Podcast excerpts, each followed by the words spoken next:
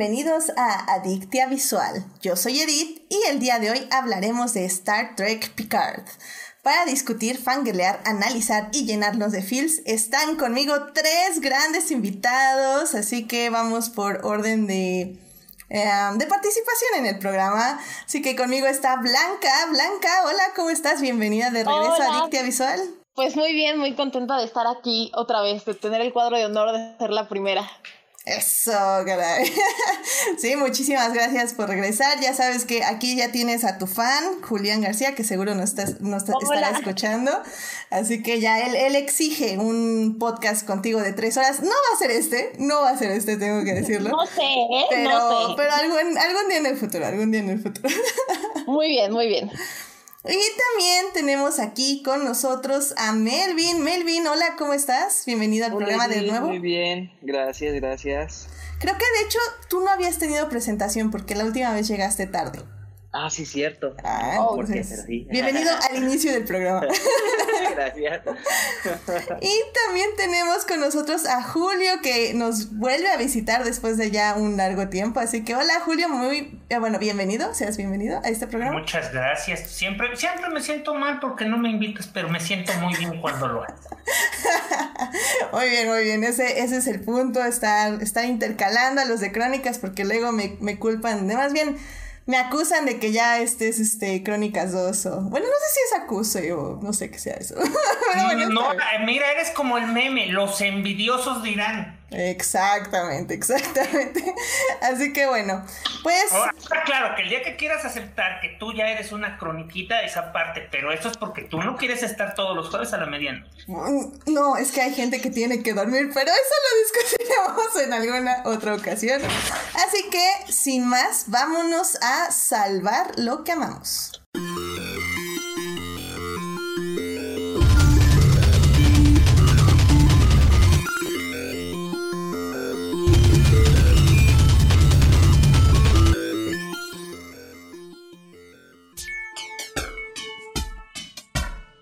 Bien, pues ya estamos aquí en Salvar lo que amamos, eh, la sección donde compartimos algo que nos hizo muy feliz en la semana y que queremos compartir con todos ustedes. Así que, Blanca, ¿qué te gustaría compartir con nosotros? Les me gustaría compartirles que estuve encontré una nota, no me acuerdo si fue ayer o antier, que me llamó mucho la atención, que es eh, prácticamente ya un estudio confirmado científico donde dicen, más bien confirman, que la, la Antártida hace muchos, muchos, muchos, muchos años era un bosque. Y nada, o sea, me llamó muchísimo la atención porque justamente llevo un tiempo como metida en cómo nos afectan, eh, pues en general a la vida en el planeta y sobre todo a los humanos desde el poco tiempo que llevamos aquí existiendo, los cambios climáticos que no podemos, eh, que no podemos controlar. Y más allá de una cuestión del problema medioambiental que se nos viene encima y que se nos viene bien denso y ahora con el coronavirus es como punto uno de muchos puntos que se vienen, me parece como muy linda la nota y de entender lo poco que sabemos todavía del planeta y de, la- la historia que debe de ser muy extensa y que debe de haber tenido un montón de cambios que todavía no podemos terminar de entender.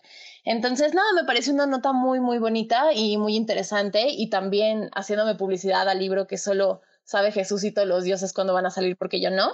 Me recordó mucho como a un poco la narrativa de rutas míticas y como es inspiración también de este golpe climático y la relación que podemos tener los humanos con nuestro medio ambiente. Y nada, es una nota muy bonita. Si quieren, luego les rolo el link. Sí, sí, sí, de hecho, pues eh, lo vamos a publicar, bueno, lo voy a publicar ahí en el Facebook y en la Ah, página por si eh, me lo Sí, quieres lo pasar paso. ahorita y ya ahí lo compartimos para, eh, para que se publique durante la semana. Muy bien. Perfecto. Muchas gracias, Blanca. Muy, muy interesante. Ah, pues, Melvin, ¿qué te gustaría compartir con nosotros? Pues, híjole, no sé, fue una semana rara porque estoy como medio aislado de todo, o más bien como que puras las noticias que veo es coronavirus, coronavirus, pero creo que dentro de todo esto, este, de las cosas que salieron bonitas y así fue el canal de John Krasinski, que está medio lento, pero bueno, el dense una vuelta, se llama Some Good News. Y este, en su primer episodio invitó a Steve Carell ahí, entonces fue una pequeña reunión de The Office. Y este, y pues se ve, se ve bueno su canal. Entonces síganlo. A ver qué Me cae bien el. Krasinski. Sí, a mí también. Sí, de hecho sí vi algo, pero no, no he tenido tiempo de darle clic. Así que, pues sí, lo voy a, lo voy a checar. La verdad, pues como no soy fan de Office, de The Office, o sea, he visto cosas, pero pues. No, yo tampoco, pero fue así como, bueno, Steve Carell, este, no es que sea fan fan, pero lo sigo y a él también. Extrañamente yo soy fan de Steve Carell. O sea, me gustan muchas de sus películas, así que. ok. Buena oportunidad para verlo. Exactamente, exactamente. Pues excelente, Melvin, muchas gracias. Ah, pues Julio, ¿qué te gustaría compartir con nosotros? Pues primero me estaba dando risa lo que decía Melvin, porque eso de que dijo, este, estado aislado por el coronavirus. Ah, ah, yo creía que eso se llamaba vida normal. Pero este, partiendo de eso y aprovechando de este, en qué me entretengo en estos días, este, me puse a practicar un proyecto que tenía hace mucho tiempo que era básicamente convertir una consola ahí ya de algunos, de hace algunas, pues ya va para dos generaciones, este, en una maquinita de emuladores, ya sabes, por propósitos este, puramente este, educativos. Pues es, es, es, relativamente interesante ver cómo ahora ya hay tutoriales para todo y, cosas que antes eran bien complicadas y necesitabas como cinco, como cinco títulos en ciencias computacionales, ahora lo puedes hacer este, siguiendo recetas de cocina. Sí, de hecho, extrañamente yo también me he usado ahorita como muchos tutoriales este, y y pues sí, la verdad es que vivimos en una época privilegiada. O sea, no, eh, creo que sí estoy de acuerdo con el meme de que no, no por estar en cuarentena tienen que aprender algo nuevo. O sea, es una época muy estresante y el simple hecho pues de sobrevivirla estamos bien. Pero la verdad es que si les interesa o les llama la atención algo, la verdad es que eh, vivimos en una época privilegiada donde eh, tenemos en internet. Y tenemos acceso a esos privilegios. y, también, sí, completamente de acuerdo. Y si tienen acceso a esos privilegios, pues úsenlos, porque la verdad, algo, o sea, lo que sea, tejer, este, cocinar, creo que ahorita es como lo más de moda. Están saliendo muchas cosas al menos y y pues sí, o sea, pintar paredes. Tal vez. no, yo no, yo no, yo no. Aquí ah. estaba, estaba lanzando una indirecta. Entonces es, un buen momento para aprender algo de lo que normalmente no harían. Entonces, aprovechenlo. Eso creo que es, Y como yo decía, ese, era específicamente eso porque yo le había rehuido porque se... Y, y no es mi idea. o sea, me puse a revisar eh, los, los logs de, de, todas estas cosas. Y hace todavía 6, 7 años era bien complicado, lo tenías que hacer manual, cambiar los códigos en, en texto. Ahora ya este, hay, hay programas que lo hacen por ti, lo único que tienes que hacer es seguir al pie de la letra tres o cuatro este, instrucciones que corres el riesgo si no las haces bien, pero solo tienes que seguirlas al pie de la letra. Exactamente, exactamente, imagínate. O sea, y, ya por eso ya me siento súper genio cuando, o sea, antes tenía miedo que fuera a explotar mi, mi aparato. salud, salud, que aquí alguien estornudó. Pero este, sí, no, la verdad es que sí, me siento, yo a veces me siento como cuando estoy siguiendo esas instrucciones como si fuera como, no sé, a Howard's y clase de pociones, por ejemplo. Es como, ah, no, sigo las instrucciones y tiene que salir bien. Sí, soy Hermione, yay. Entonces, sí, la verdad, aprovechen. Y, y pues, si no sale, no sale ya. Pero realmente ahora nada más siguiendo un buen tutorial o vean varios también, ese también es mi consejo, no se ah, queden con un tutorial. Eso, eso, eso yo, me, yo, yo, me opongo a esa, a esa noción porque por lo menos en lo que son cosas computacionales que involucran este, propiedades intelectuales, adrede les quitan pasos este, clave y entonces luego, o sea, haz de cuenta que es algo así como, para armar el elefante tienes que poner el triángulo, el círculo y el cuadrado. Y en otro tutorial te dicen, no, tienes que poner el romboide, el círculo, el cuadrado y te va a salir una jirafa. Entonces, ¿cuál es la, buena? ¿Cuál? Exacto. Sí, la verdad creo que creo que siempre es bueno, como en todo, ver, oír varias opiniones. En este caso, ver varios tutoriales te ayuda justo para ver eh, si a alguien le faltó algo, si alguien tiene otra forma de hacerlo. Siempre ayuda muchísimo. Y pues ahorita que tienen el tiempo, háganlo y van a aprender muchas cosas. Y Julián García está en el chat ya y dice, algo que normalmente no haría, ve Anime Edit. No, el chiste son hacer cosas manuales, Julián. no estar viendo en la tele. Eso, eso ya Ah, lo sé hacer. Eso ya lo sé hacer. Ándale, ándale. Eso, eso me parece bien. Y Bueno. ni siquiera ver la tele, ¿sabes? O sea, yo creo que la verdad es que la cuarentena es, es una super oportunidad y creo que siempre hay como un problema con los estereotipos de cómo siempre estamos juzgando lo que la otra persona hace o no hace. Y la verdad es que os he visto mucho como tanto, porque obvio al chat de familia me ha llegado como estos de tienes que ser útil y hacer cosas en esta cuarentena, porque este, eran puros pretextos y ahora tienes el tiempo, ¿sabes? Y una, se me hace como horrible y forzado tener que obligar a hacer a la gente cosas que no quiere hacer. Y por el otro lado, o sea, también eh, vi No eh, este meme que familia, decía no vayan como, a ser explotadores. no, para nada, son muy lindas personas, pero a veces salen esos comentarios. Pero a veces Y familia. por el otro lado también veía como el de, o sea, no tienes que hacer nada. Pero pues la verdad es que da igual si quieres o no quieres hacer algo, cada quien haga lo que quiera hacer con su cuarentena. O sea, yo lo veo como una oportunidad bien padre para tener el tiempo que nunca tenemos y lo que quieras o no quieras hacer tú con tu tiempo es muy tu asunto. Pero verdad. también por eso están las recomendaciones, porque si en, Ah, época- si en épocas normales Edith va a estar bateando el anime, pues mm, al menos ahorita tiene el pretexto. Julián, porque no le hagan caso a Julián. Julián está obsesionado con el anime. pobre Julián, pobre Julián. Pero sí, sí está Pero, obsesionado. pero por otro lado, ya que solita se pone la soga al cuello, Edith, pues si dices que lo que quieres es hacer cosas, pues haz un anime. Ah, ok. Wow, eso Oh, rápidamente. oh my god, this is, this is something. Bueno, bien. obviamente no te vas a poner a animarlo, ¿verdad? Ah, ¿por qué no? ¿Nunca, nunca has visto es- es- esos videos que la gente, for- que, la- que, lo- que los este, amateurs hacen editando? ¿Tú eres pro? ¿Haz uno chido? Me voy, a- voy a hacer mi versión de Rise of the Skywalker. Ese es mi objetivo número uno. Y luego ya veré qué pasa. Pero bueno, ya, basta. Esta sección se está alargando mucho. Am, rápidamente, eh, mi salvando lo que amamos.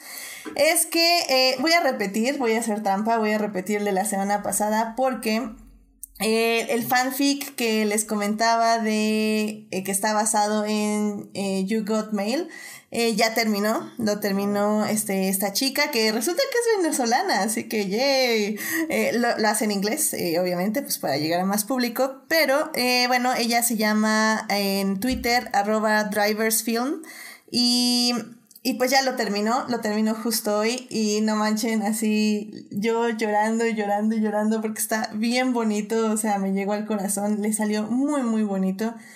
Y pues nada, o sea, léanlo, eh, van a ser unas horas de su tiempo, pero yo creo que va a valer mucho la pena. Es un fic súper tranquilo, súper para todas las edades, este, muy romántico. Y pues bueno, está basado, como ya les dije, en, en You Got Mail. Y también tiene cosas de Shop Around the Corner, la película de 1940. Entonces están como combinadas estas dos cosas. eh, pues básicamente es esto, es, es Rey y Ben Solo. Y pues está increíble. Leanlo, les voy a dejar ahí el link en la página y en el Facebook también para que puedan ir al Twitter y leer esta hermosa fic que escribió Clement, que así se llama en Twitter. Así que muy bien, pues ya con esto vámonos al tema que nos concierne. Vamos a hablar de Star Trek.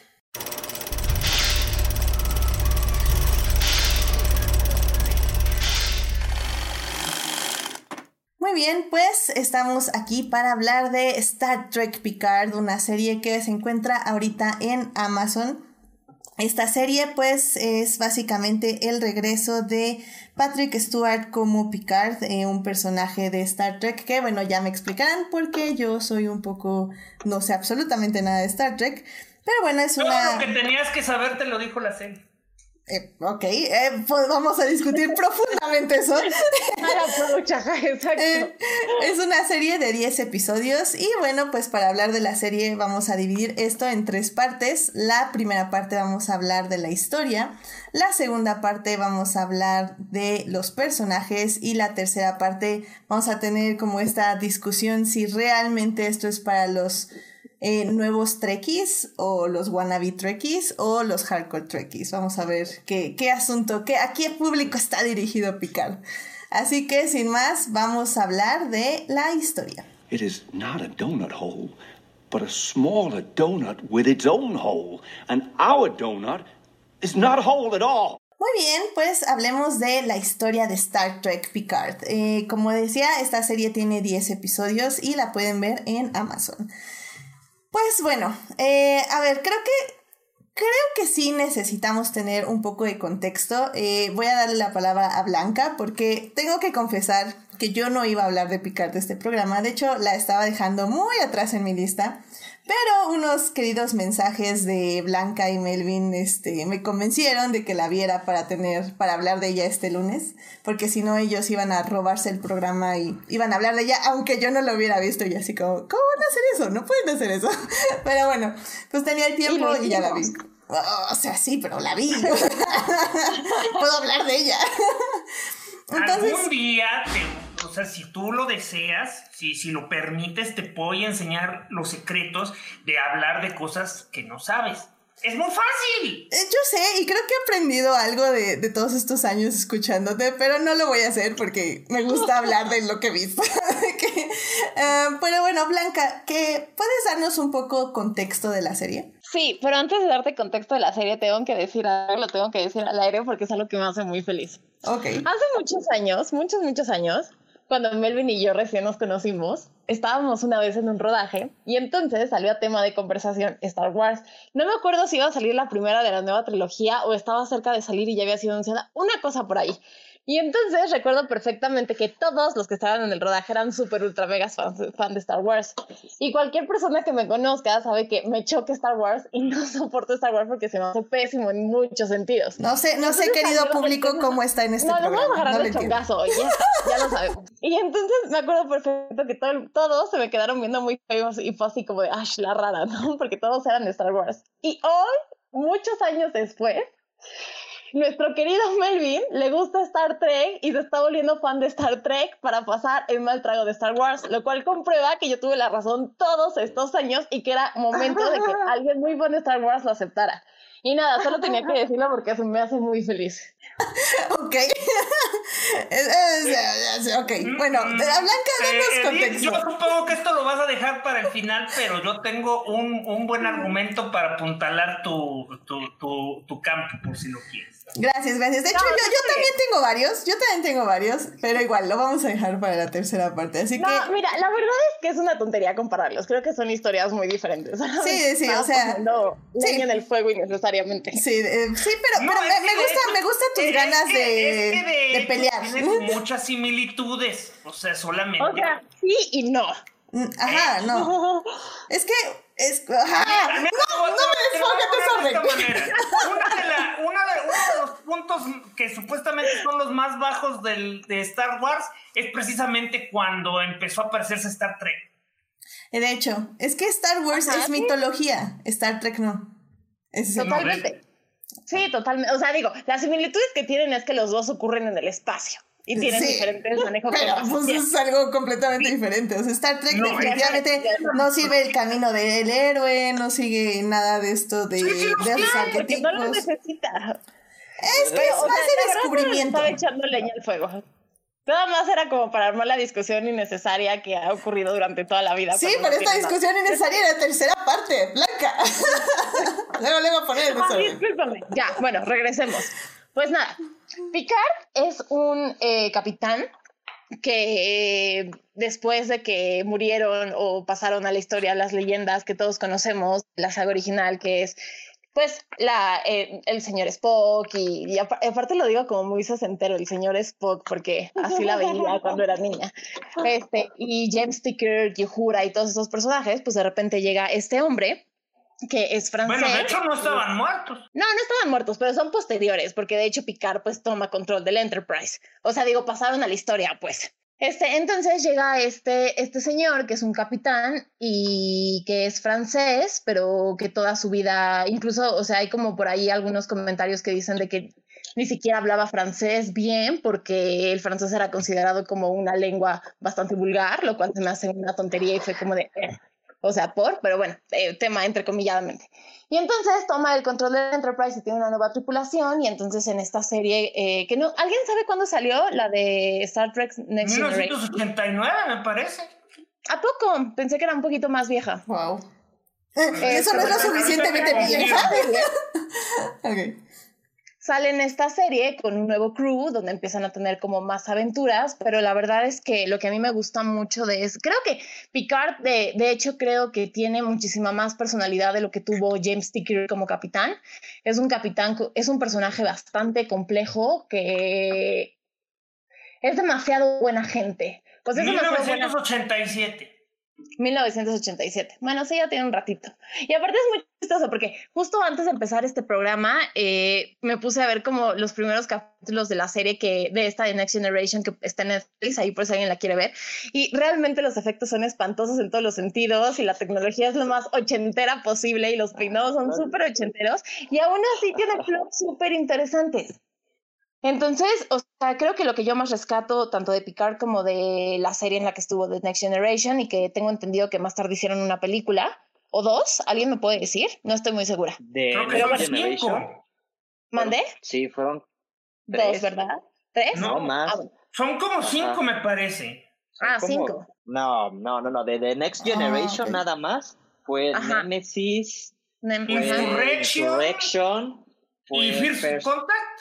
First Contact, eh, no, y antes de esa, cuatro, fueron cuatro. Y Generations, donde Generations, matan a es, ajá. Sí, pero Yo estaba más cerca que tú. Sí. ok. La verdad es que no, no voy a mentir, no las he visto las cinco. Este, y bueno, total, entonces sigue a este capitán que es, y tiene un montón de plots súper interesantes donde empieza a meter inclusive como cuestiones existenciales y mm, ¿le sigo o me espero a luego continuar porque voy a empezar a hablar de toda la historia? no, está bien, síguete, síguete. Eh, sí, ¿me sigo? ah, bueno. Entonces, eh, o sea, una de las cosas que a mí me gustaron más de la serie es que toma no solamente contactos con razas alienígenas, per se como las tenemos ubicadas, sino que uno de los enemigos de Picard es un enemigo que le llaman Q, que es prácticamente como un dios omnipotente. Entonces tiene ahí como ciertas cuestiones existenciales super padres que agarran perfectamente bien la esencia de lo que representa Star Trek y la meten en un personaje que es tan bueno que a veces se conflictúa con cómo funciona el universo. Y nada, o sea, para mí siempre ha sido, creo yo que es el mejor capitán de toda la saga de Star, de Star Trek, creo que es muchísimo mejor que James T. Kirk y esta nueva serie que sacaron creo que es muy linda porque retoma esa esencia de Star Trek y de ser sumamente utópico de cierta forma y lo mete perfectamente bien con la melancolía de antes, algo que no pudo hacer bien Star Trek Discovery. Ok, ok. Bueno, tú, tú tienes este, ganas de morir, ¿verdad? Sí. sí tiene ganas de morir. Está bien. Lo que hay en es yo tronando dedos. Clac, clac, clac, clac, clac, clac. si algo me enseñó Star Trek es que si no estamos de acuerdo, no pasa nada. Todo, todo está bien.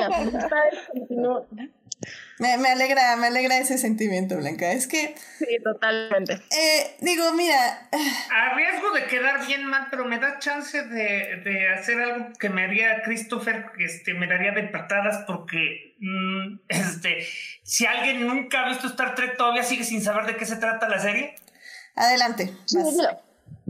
Este, Star Trek era básicamente una serie sobre unos exploradores que, ya que la Tierra había resolvido todos sus planetas, todos sus problemas, no tenía nada mejor que hacer que ir a resolver los eh, ir de metiches a resolver los, los, problemas de otras personas. Este, siempre decían que la, la, Enterprise tenía una misión de cinco años, la serie original no llegó a los cinco años, así que no tuvo su, sus cinco años. La serie de Deck Generation duró mucho más de cinco años y llevó. Eh, es una de las series que más ha tenido éxito, o probablemente era la única en su momento que tenía éxito en ese aspecto de resucitar una franquicia y expandirla. O sea, en la época en la que Next Generation estuvo al aire, hubo dos este, spin-offs.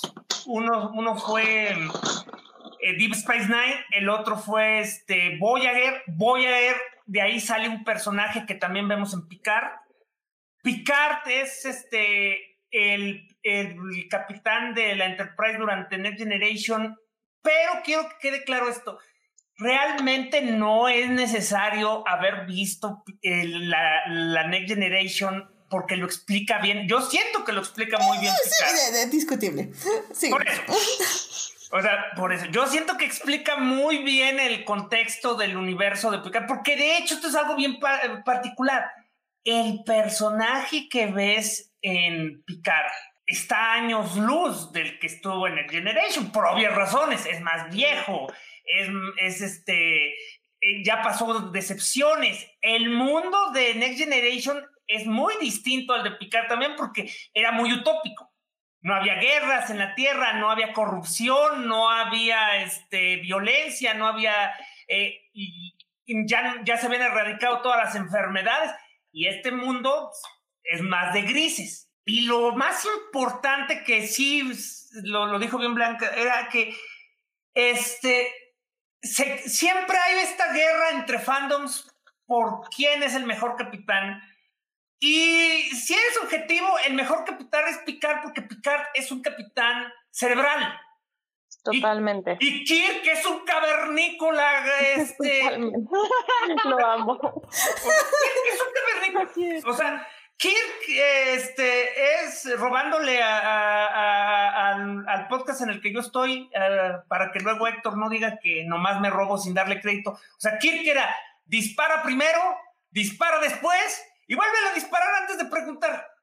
Totalmente. La verdad es que Kirk sin, sin Mr. Spock, o sea, no hubiera llegado, pero ni hubiera salido de la Tierra, literalmente.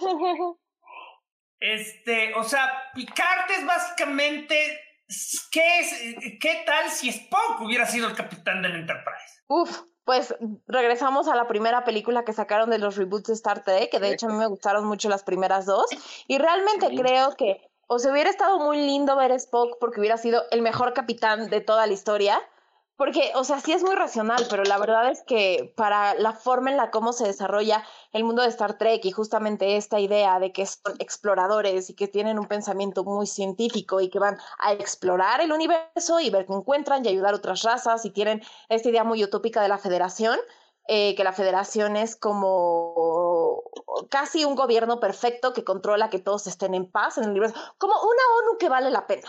Y, este, y entonces creo que Spock hubiera sido el mejor capitán de todos los capitanes, pero en términos de que tienes por mucho que no quieras, tienes que meter cierta escala de grises para hacer los plots interesantes, pues necesitas un cavernícola como capitán. Y la verdad creo que la relación de ellos dos es muy chistosa y funciona muy bien en todas las versiones, tanto en la serie de televisión como en las películas posteriormente. Creo que la relación entre Spock y Kirk es sumamente fabulosa en todos los sentidos y al menos yo los disfruto mucho. Disfruto mucho verlos juntos y convivir. Pero eso fue precisamente lo que hizo especial a Next Generation porque básicamente sabiendo lo que los fans esperaban, eh, pues cambiaron las reglas. O sea, el capitán es racional, el capitán eh, llega a la, a la, violencia en el último, último recurso. El capitán siempre trata de encontrar, no solo es racional y pacifista, también trata de encontrar soluciones diplomáticas. O sea, Picard se avienta unos discursos todo el tiempo.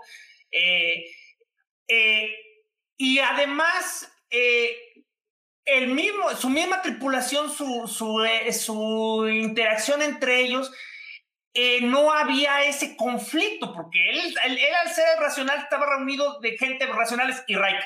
O sea, Riker era básicamente, vamos a mostrar por qué era inútil Kirk. O sea, el, pobre Riker le tardó como cuatro o cinco años en adquirir una personalidad más simpática, simplemente, ay, mira lo ridículo que se vería Kirk en una, en una nave llena de gente inteligente. Pero eso era lo que hacía Picard. O sea, Picard era un capitán con demasiada inteligencia y demasiada este, nobleza. Y curiosamente, mientras más perfecto era Picard, menos aburrida era la serie, porque aparentemente uno pensaría que un personaje tan perfecto podría ser aburrido, pero es que él solo es perfecto eh, eh, bajo un estándar demasiado alto. O sea, él, se, está, él se creó una, un peso demasiado alto que nadie puede cargar, pero él lo hace. Y eso es lo que lo lleva a esta serie. Esta serie lo coloca con una responsabilidad que nadie jamás le echaría la culpa si no la toma. Nadie lo, lo juzgaría Y la gente a la que va a ayudar sí lo va a juzgar porque les quedó mal, pero, Pero- decide tomar esa responsabilidad. Pero bueno, em, eh, el asunto aquí, creo yo, es que el inicio de la serie no es eso. O sea, el inicio de la serie es literalmente, voy a compararlo con Star Wars, porque, ¿por qué no? Este es inicio de las Jedi. O sea, es Luke Skywalker en una isla eh, sin nada que... alejado del mundo, retirado de un grave error que cometió. En este caso no es un error que él cometió, sino la culpa de algo que no está haciendo, porque eso es lo que lo, eh, lo corroe, o sea, al final del día, o sea, yo como persona nueva entro a esta serie y lo primero que veo es esto, es un, es un viejito Ya, ya- que ya dicen... ves que, ya ves que está perfectamente entendible. Es exactamente eso. Es claro que sí lo es, pero aquí mi punto y un poco creo que el problema de la historia, de esta historia, porque bueno, a ver, creo que entre todo esto ya nunca dijimos de qué se trata Star Trek Picard, que es Pues es básicamente... que, es que de hecho esa es la clave. Picard es sobre Picard. Exacto. Picard está retirado. Picard está retirado. A través de la serie sabemos por qué se retiró. qué fueron Eh, los problemas que tuvo, por qué, este, cuáles son los conflictos que tiene con las personas alrededor y qué conflictos va teniendo con las personas que va conociendo. Y, Y, es que esa es la mejor manera de entender porque desde, desde una vez lo voy a decir. La serie se escribió con las patas. exacto. O sea, los escritores, este, ahí yo creo, yo le voy a echar la culpa a los showrunners porque este, hay, hay demasiadas conspiraciones pedorras que realmente no llegan a ningún lado. Este, los personajes brincan de un episodio a otro y básicamente para que funcione la caracterización tienes que ignorar lo que ocurrió en el, en el episodio anterior. Y, y es que Este- deja eso, que, que lo podemos como explorar más ahorita que en los personajes, pero a mí la- realmente el problema de la serie es que eh, sí es demasiada exposición. Y por, por, por exposición a lo que me refiero, o sea, no es como que me están diciendo, no, es que vamos a hacer esto y esto y esto y luego esto y esto. O sea, no, exposición no me refiero a eso. Me refiero a que en todo momento Picard dobla una esquina, camina tres pasos y se encuentra con un personaje. Y lo abraza y les dice que qué buenos tiempos, aquellos donde iban de La aventuras, que son felices, etc. que tu odio te, te, te manipule porque, No. sinceramente, esos tres pasos son como tres episodios en una serie de diez. No ocurre cada... Mm. No, eh, yo lo sentía muy seguido. Es que, ¿sabes qué? No es tanto que se encuentre con personajes, sino que siempre sale con una frase que yo sé que es un fanservice, que es una, eh, una remembranza, algo que, o sea, no es un lugar eh, bueno para un nuevo fan y, y sobre todo que no ayuda que la historia no avanza. O sea, estamos en el episodio 3, en el episodio 4 y... No, espera, en el episodio 3 y apenas estamos viendo cómo vamos a encontrar a la gemela. Porque bueno, a ver, la historia va de esto. Eh, Picard se entera que hay una, una monita que se llama Dash, eh, que resulta ser eh, la hija de Data, es decir, que es como medio androide, medio humana. Y pues... No, la- es 100% Es androide. androide. Ah, es androide, perdón. Es androide, pero que tiene mucha similitud humana, según yo, ¿no?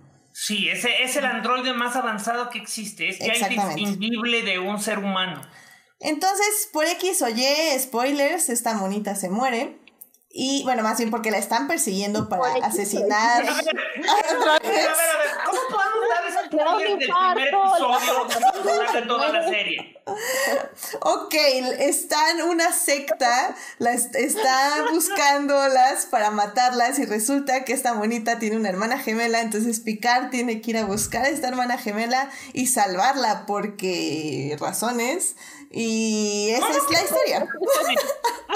No, a ver, muchachos. Ahí les va, otra vez. Olviden todo lo que hemos dicho hasta este momento y les vamos a contar.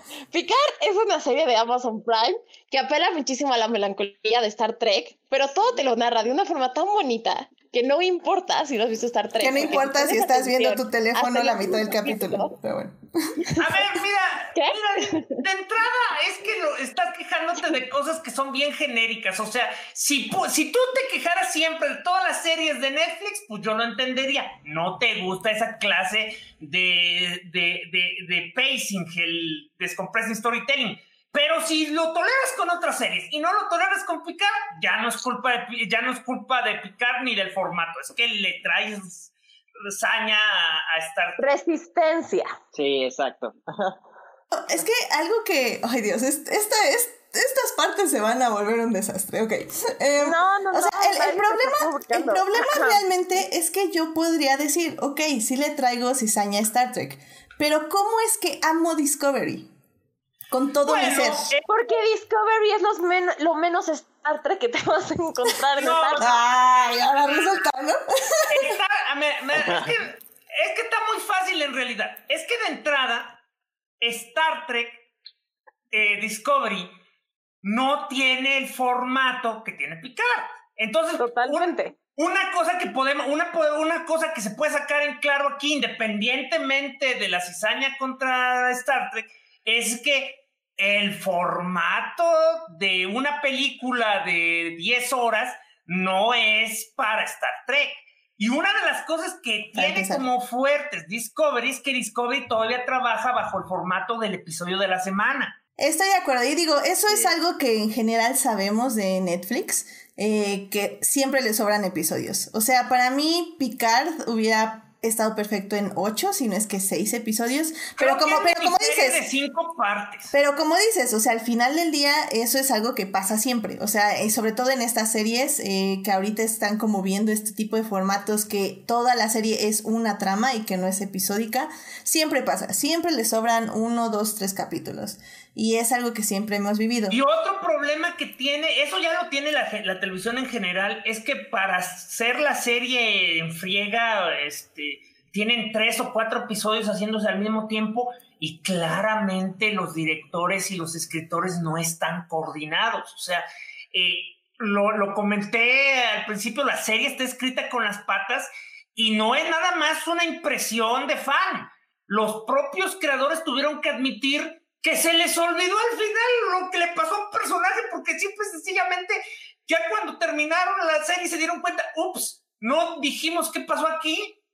Y es que ese es otro problema, porque yo no tendría eh, ningún issue con todo lo de los fanservice y las remembranzas, pero no hay una historia que sea lineal, o sea, como tú dices, o sea, los mismos personajes se contradicen, no hay desarrollo, todos los personajes nuevos que, que presentan, que bueno, que aquí ya vámonos un poco ya personajes, ya directo, sin cortinilla, este, ya realmente aquí los personajes, el grave problema... Debes dejarte, ya debes perderle tu miedo a que se alargue el programa. No, no, no, ya, Star Wars duró tres horas y media, ningún otro va a durar tres horas y media. ¿Has oído ¿Has oído la historia de Dark Plagueis el sabio? Silencio. el problema realmente aquí de los personajes es eso, es que no hay un desarrollo. Nos presentan, porque aquí el punto es, tal vez yo como nueva espectadora tengo que relacionarme no con Picard, sino con todos los que admiran a Picard. Y los que admiran a Picard me tienen que decir por qué lo admiran para yo poder admirarlo. Y el grave problema creo aquí es que ningún personaje se siente que tenga un desarrollo al 100%. O sea, tienen una personalidad y al siguiente episodio tienen otra personalidad con otro objetivo. Entonces es imposible para mí tener un un lugar donde ponerme en la serie para poder ver la serie. Es decir, no tengo a mi acompañante en Doctor Who para que me lleve la mano. No tengo como en Star Trek Discovery a cualquier personaje de los siete personajes que hay principales que me pueda llevar de la mano de la serie. O sea, aquí nada más son personas que van y vienen y Picard ya sabe lo que ha vivido, ya sabe cómo se siente, ya sabe cómo es. Eh, o sea, él, él no me va a dar en ningún momento la mano para que yo sepa cómo me tengo que sentir sobre toda la gente que siente admiración con él. O sea, para mí, o sea, sí fue 100% alabemos a Picard. No digo que esté mal, pero para mí eso a mí no me interesa porque ni siquiera yo, más bien no sé quién es Picard y ese realmente es el problema. El problema aquí es que yo, yo siento que tal vez el arquetipo del personaje te repele. Este. Ah, no sé con quién compararlo. O sea. Eh, o sea, pues es el viejo sabio. Pero bueno, o sea, como, como ¿con o qué sea, con y- qué es que de de- personaje de otra es que de serie lo compararías? Y es que de hecho tiene algo bien particular en este caso. O sea, el la trope se llama el caballero gris. El caballero gris es un soldado, un caballero, un, un, este, un guerrero que ya está viejo y que se vuelve a montar al caballo para una última aventura. Eso es Picard en esta serie. No necesitas saber más sobre Picard. El, el arquetipo del caballero gris siempre te dice que fue el mejor, el más valiente, el más heroico. Ya no lo es. La edad, eh, eh, la- la- las decepciones de la vida y un poco la historia del mundo se han encargado en que este, lo hagan a menos o él se haya hecho un lado. Y aún así, No, y yo lo entiendo. pero, pero, pero es a lo que voy. Pero eso es con lo que lo comparas, pero el problema es que realmente en la, eh, en, el, en, la- en el cine, en la TV, no hay muchos. O sea, un personaje como Picard usualmente eh, está para guiar al héroe de a de veras. O sea, Picard debería, o sea, yo creo que tú esperabas que Picard fuera este, el Obi-Wan, el Gandalf, el este. Ok, el sí, es, una, es una buena comparación, sí. Pero ese es el punto. No lo es. No, él es el personaje la serie principal. se llama Picard. Exactamente, sí, estoy de acuerdo. Entonces, ya basado en eso, yo solo quiero dejar claro que la serie, independientemente de si no te gusta el personaje, porque tienes todo el derecho a eso, la serie sí hace un buen trabajo en decirte quién es Picard y por qué tal vez a lo mejor esa clase de personajes no te gustan. Yo, yo, por ejemplo, siempre lo veo con muchas personas que leen cómics y dicen que no pueden tragar a Superman. Porque Superman es demasiado bueno. Y Picard es esa clase de arquetipo. Picard es un Superman. O sea, Pero, de hecho, pero, no, pero no es un Superman en sí, porque esta serie lo que me está diciendo es que tiene culpa, tiene defectos, tiene traumas Superman. también, lo cual me pareció como súper interesante. Oye, como Superman. Pero la cosa es de que cuando en verdad cuenta su... Él sube el nivel a una escala que nadie puede igualar y la serie lo mostró así. O sea, ¿qué pasa cuando va a pedirle ayuda a la, a la, federación? O sea, básicamente revelan que, que la federación lo odia porque los dejó en ridículo, porque cuando ellos decidieron de- dejar sacrificar a más de mil millones de romulanos, este, Picard se aventó una gigantesca, este, ¿cómo se llama? Operación de rescate con el equivalente a barcos pesqueros en el espacio.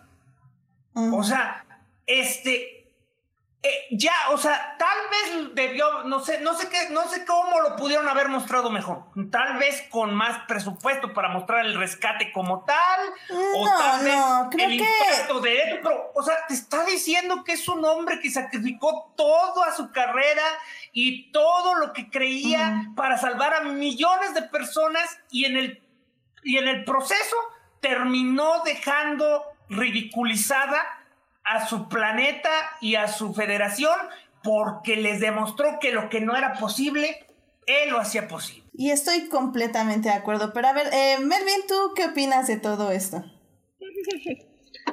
Yo, yo- yo- pues mira, yo entré a Picard ya sabiendo qué esperaba, porque pues ya el nombre lo dice, entonces dije, ah, ok, voy a entrar. Le entré porque llevaba un par de episodios, no me acuerdo, ah, sí, bueno, le entré a Star Trek por Discovery. Este, entonces de ahí dije, ah, ok, como la primera, no, que fue la segunda temporada, ligó mucho con la serie original, dije, ah, voy a entrarle a la serie original.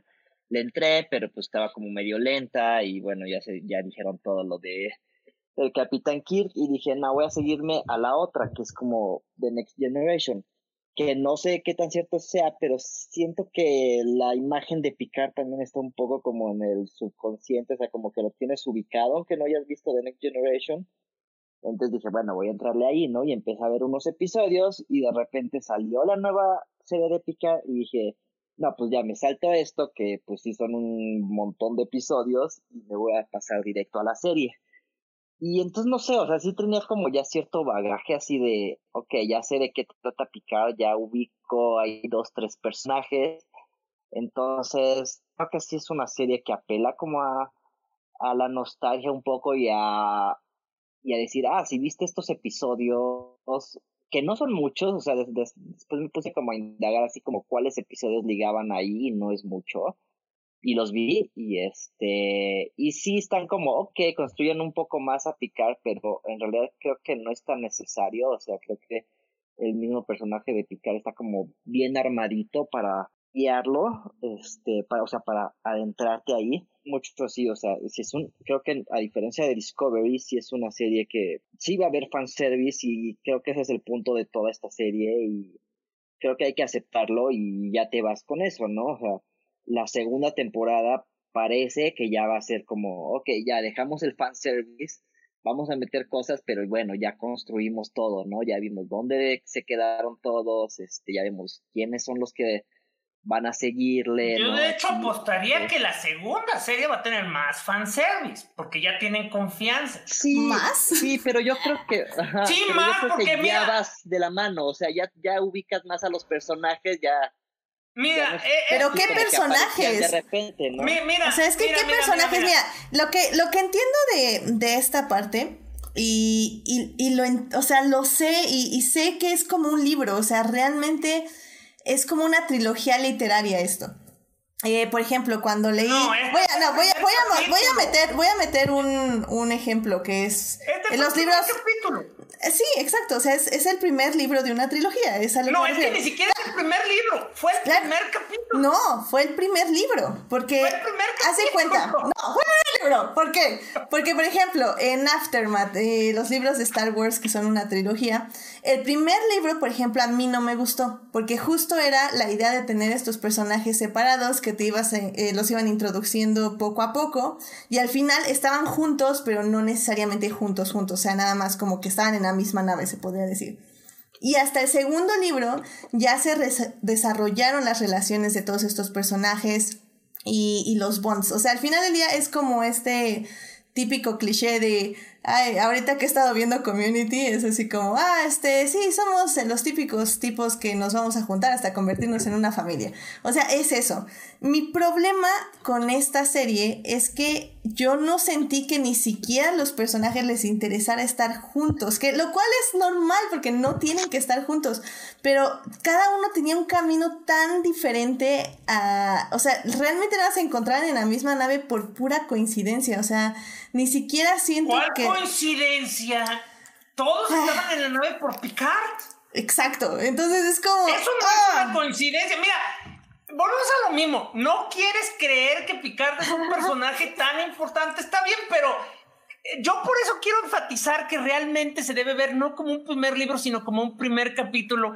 Pues sí, pero es un primer capítulo de 10 horas, es too Sí, much ese es el problema, que duró 10 horas, pero realmente esto, esto, para, efectos, pra- esto para efectos prácticos fue el piloto de dos horas y media de una serie de televisión de hace 20 años. O sea, este, esto hubiera sido una, una película para TV y más condensado hubieras dicho, ah, qué padre, ahora ya todos están en una nave y ahora sí vamos a ver qué aventuras nuevas van a tener. El problema es que dura 10 horas, pero realmente es un capítulo. Este es el primer capítulo en las aventuras de la nueva tripulación de la sirena, ¿o cómo se llama el... el- Ni idea, ni idea.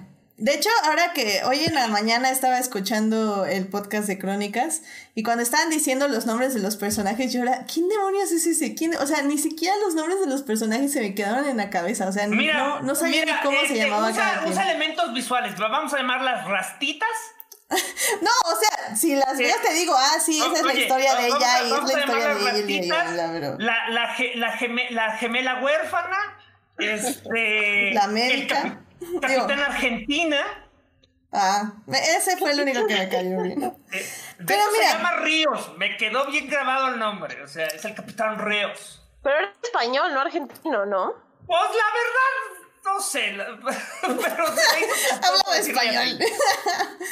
Mira, y es que, por ejemplo, Uriel nos está diciendo en el chat algo que estoy muy de acuerdo y que voy a admitir que esta serie me dio como la cosquillita.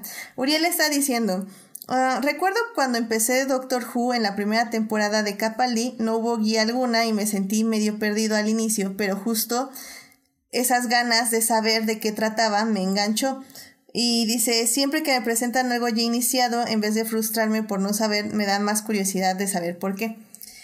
En este caso, tengo que admitir que sí me pasó. Eh, eh, Tal vez no me pasó con las 500 aventuras que nos describían en cada episodio, ni todos los que personajes. No eso, que ni los no personajes que llegaban de la nada a abrazar a Picard y que le decían que genial había sido en toda su vida. Y así como, ok, no me importa.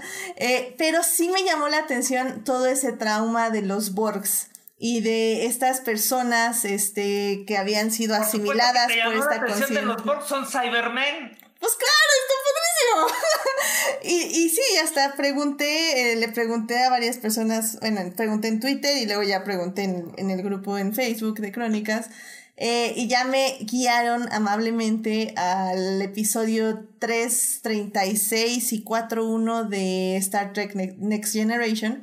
No los vi completos, los vi un poco así como rápido al donde quería yo llegar. eh, pero sí me llevé como una media hora al menos. Y y, y se me hizo interesante porque aparte vi cómo eran estos formatos de Star Trek viejos, co- episódicos evidentemente, y, y me gustó cómo realzaron algo que en el pasado, o por la forma de narrativa de, de hace mucho, podemos ver como aproximados de una manera sencilla y aquí como trataron de explorarlo más y eso me pareció súper valioso y súper interesante.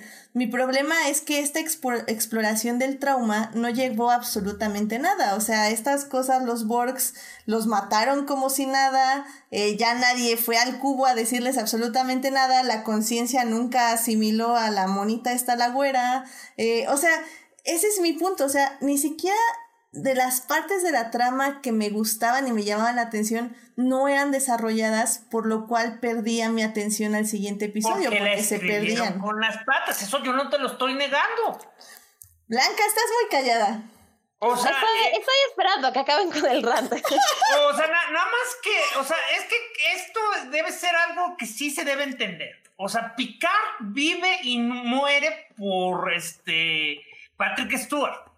O sea, y, que, y yo seguiré insistiendo hasta el final del programa que realmente no tienes que tenerle cariño a Picard, no tienes que conocer nada sobre Star Trek, pero si por la razón que sea no te logró enganchar el capitán Jean-Luc Picard, pues sí, esta serie no te va a atrapar porque la serie tiene más hoyos que un queso suizo. O sea, la serie, este, la historia realmente no se sostiene más que en lo siguiente. O sea, la historia no es sobre la niña robot, la historia no es sobre los bots, la historia no es sobre los romulianos y su policía secreta, la historia es sobre Picard. Es como Picard está perdido y reúne una familia de gente perdida y entre todos se apoyan para salir adelante y recuperar una familia. Eso es Picard.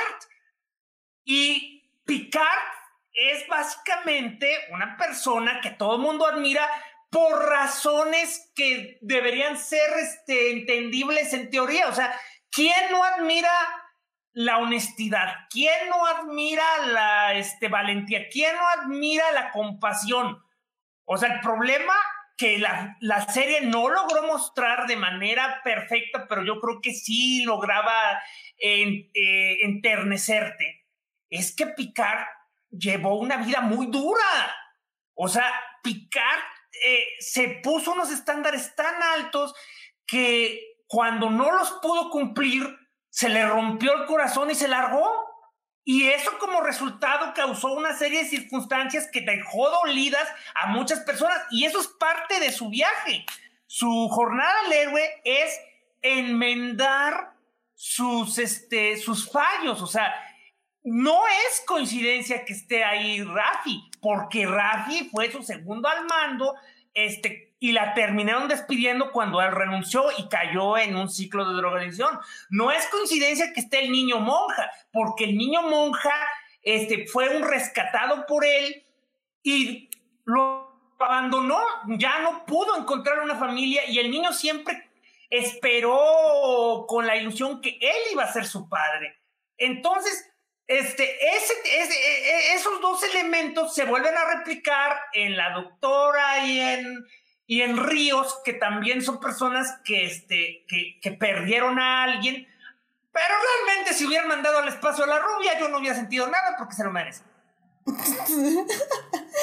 sí, y mira, em, ahorita ya me gustaría igual ya tal vez pasar a la tercera parte eh, y oír un poco más de Blanca y Melvin en el aspecto de que estoy completamente de acuerdo, o sea, creo que sí, el personaje de Picard está bien pensado.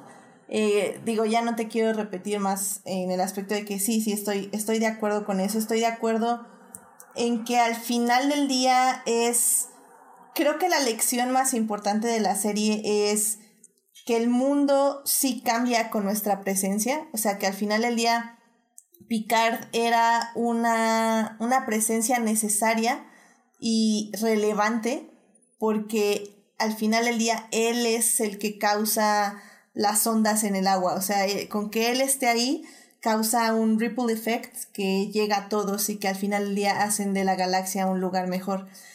Y y sí lo siento y sí lo vi y por eso aguanté de manera relativamente cuerda los 10 episodios. Pero, pero para mí no fue bien mostrado. O sea, sí entiendo y sí lo vi, pero nunca tuve la sensación como que realmente me importara. O sea, vi el mensaje, el mensaje está bonito, pero no fue para mí que estuviera bien realizado es que no cumplió su potencial y tal vez para ti un solo personaje no puede sostener la serie. Exactamente. Pero, pero nada más digo eso, o sea, es, es algo que está ahí, o sea, si te gusta picar como personaje sin necesidad de haberse visto Star Trek, la serie la vas a soportar. Si no te gusta picar, pues está, difícil porque picar sostiene la serie. Es, es un problema en, la, en el concepto. Nada más antes de pasar el otro personaje que está bien construido, porque es básicamente implantado de otra serie, se llama 7 de 9. 7 de 9 surgió en Voyager, que no es una serie en la que salía Picard. O sea, esta, era. Esta, de hecho, fue la última serie de. Ah, no, no fue la última después de Enterprise, ¿verdad? Bueno, pero esta, esta fue la última serie de ese universo, de, de ese universo compartido de, de Next Generation. Y y fue una de las series que más exploró lo de los Borgs. Entonces, básicamente, 7-9 era como lo muestra esta serie. Un, un ex-Borg que logró conservar su personalidad y recuperar parcialmente su humanidad. Pero igual, la serie Picard fracasa en mostrar a qué grado está su humanidad. O sea, eh, porque, porque te dejan ver que solo finge ser humana, pero no se siente tal. Y eso que hubiera podido ser un arco larguísimo, solo son menciones de, ah, mira, está rara y dispara chido. Exacto, exacto. Y, y por eso también me llamó la atención lo de los Borgs, o sea, porque estaba muy interesante eso del cubo y de la gente que estaban recuperando, o sea, me llamó mucho la atención y sí dije, órale, pues a ver, voy a buscar algo de esto. ¿Y pero... tirar la televisión por la ventana cuando los mataron a todos y se olvidaron de ellos? Pues no, pues es que como digo, o sea, ya, o sea, realmente no, nada estaba terminando bien. O sea, me llamó la atención porque se veía el contexto detrás de ello, pero no porque ellos lo desarrollaron bien. Y bueno, eh, es que pues ahí está la prueba. O sea, tiene mucha mitología Star Trek y su mitología es sólida. El problema es que esta, esta serie, de esta serie yo creo que va a terminar así como esos libros que dices, hay que leerlos porque eres fan, pero si no, sáltenselos. Exacto, exacto, lo siento 100%. Así pero por otro lado, yo digo que es un buen punto de entrada, este, si no sabes nada, porque pues esto va a ser el futuro. Ah, no lo sé. Eh, vamos, vamos a discutir eso en la tercera parte, así que vamos a la tercera parte.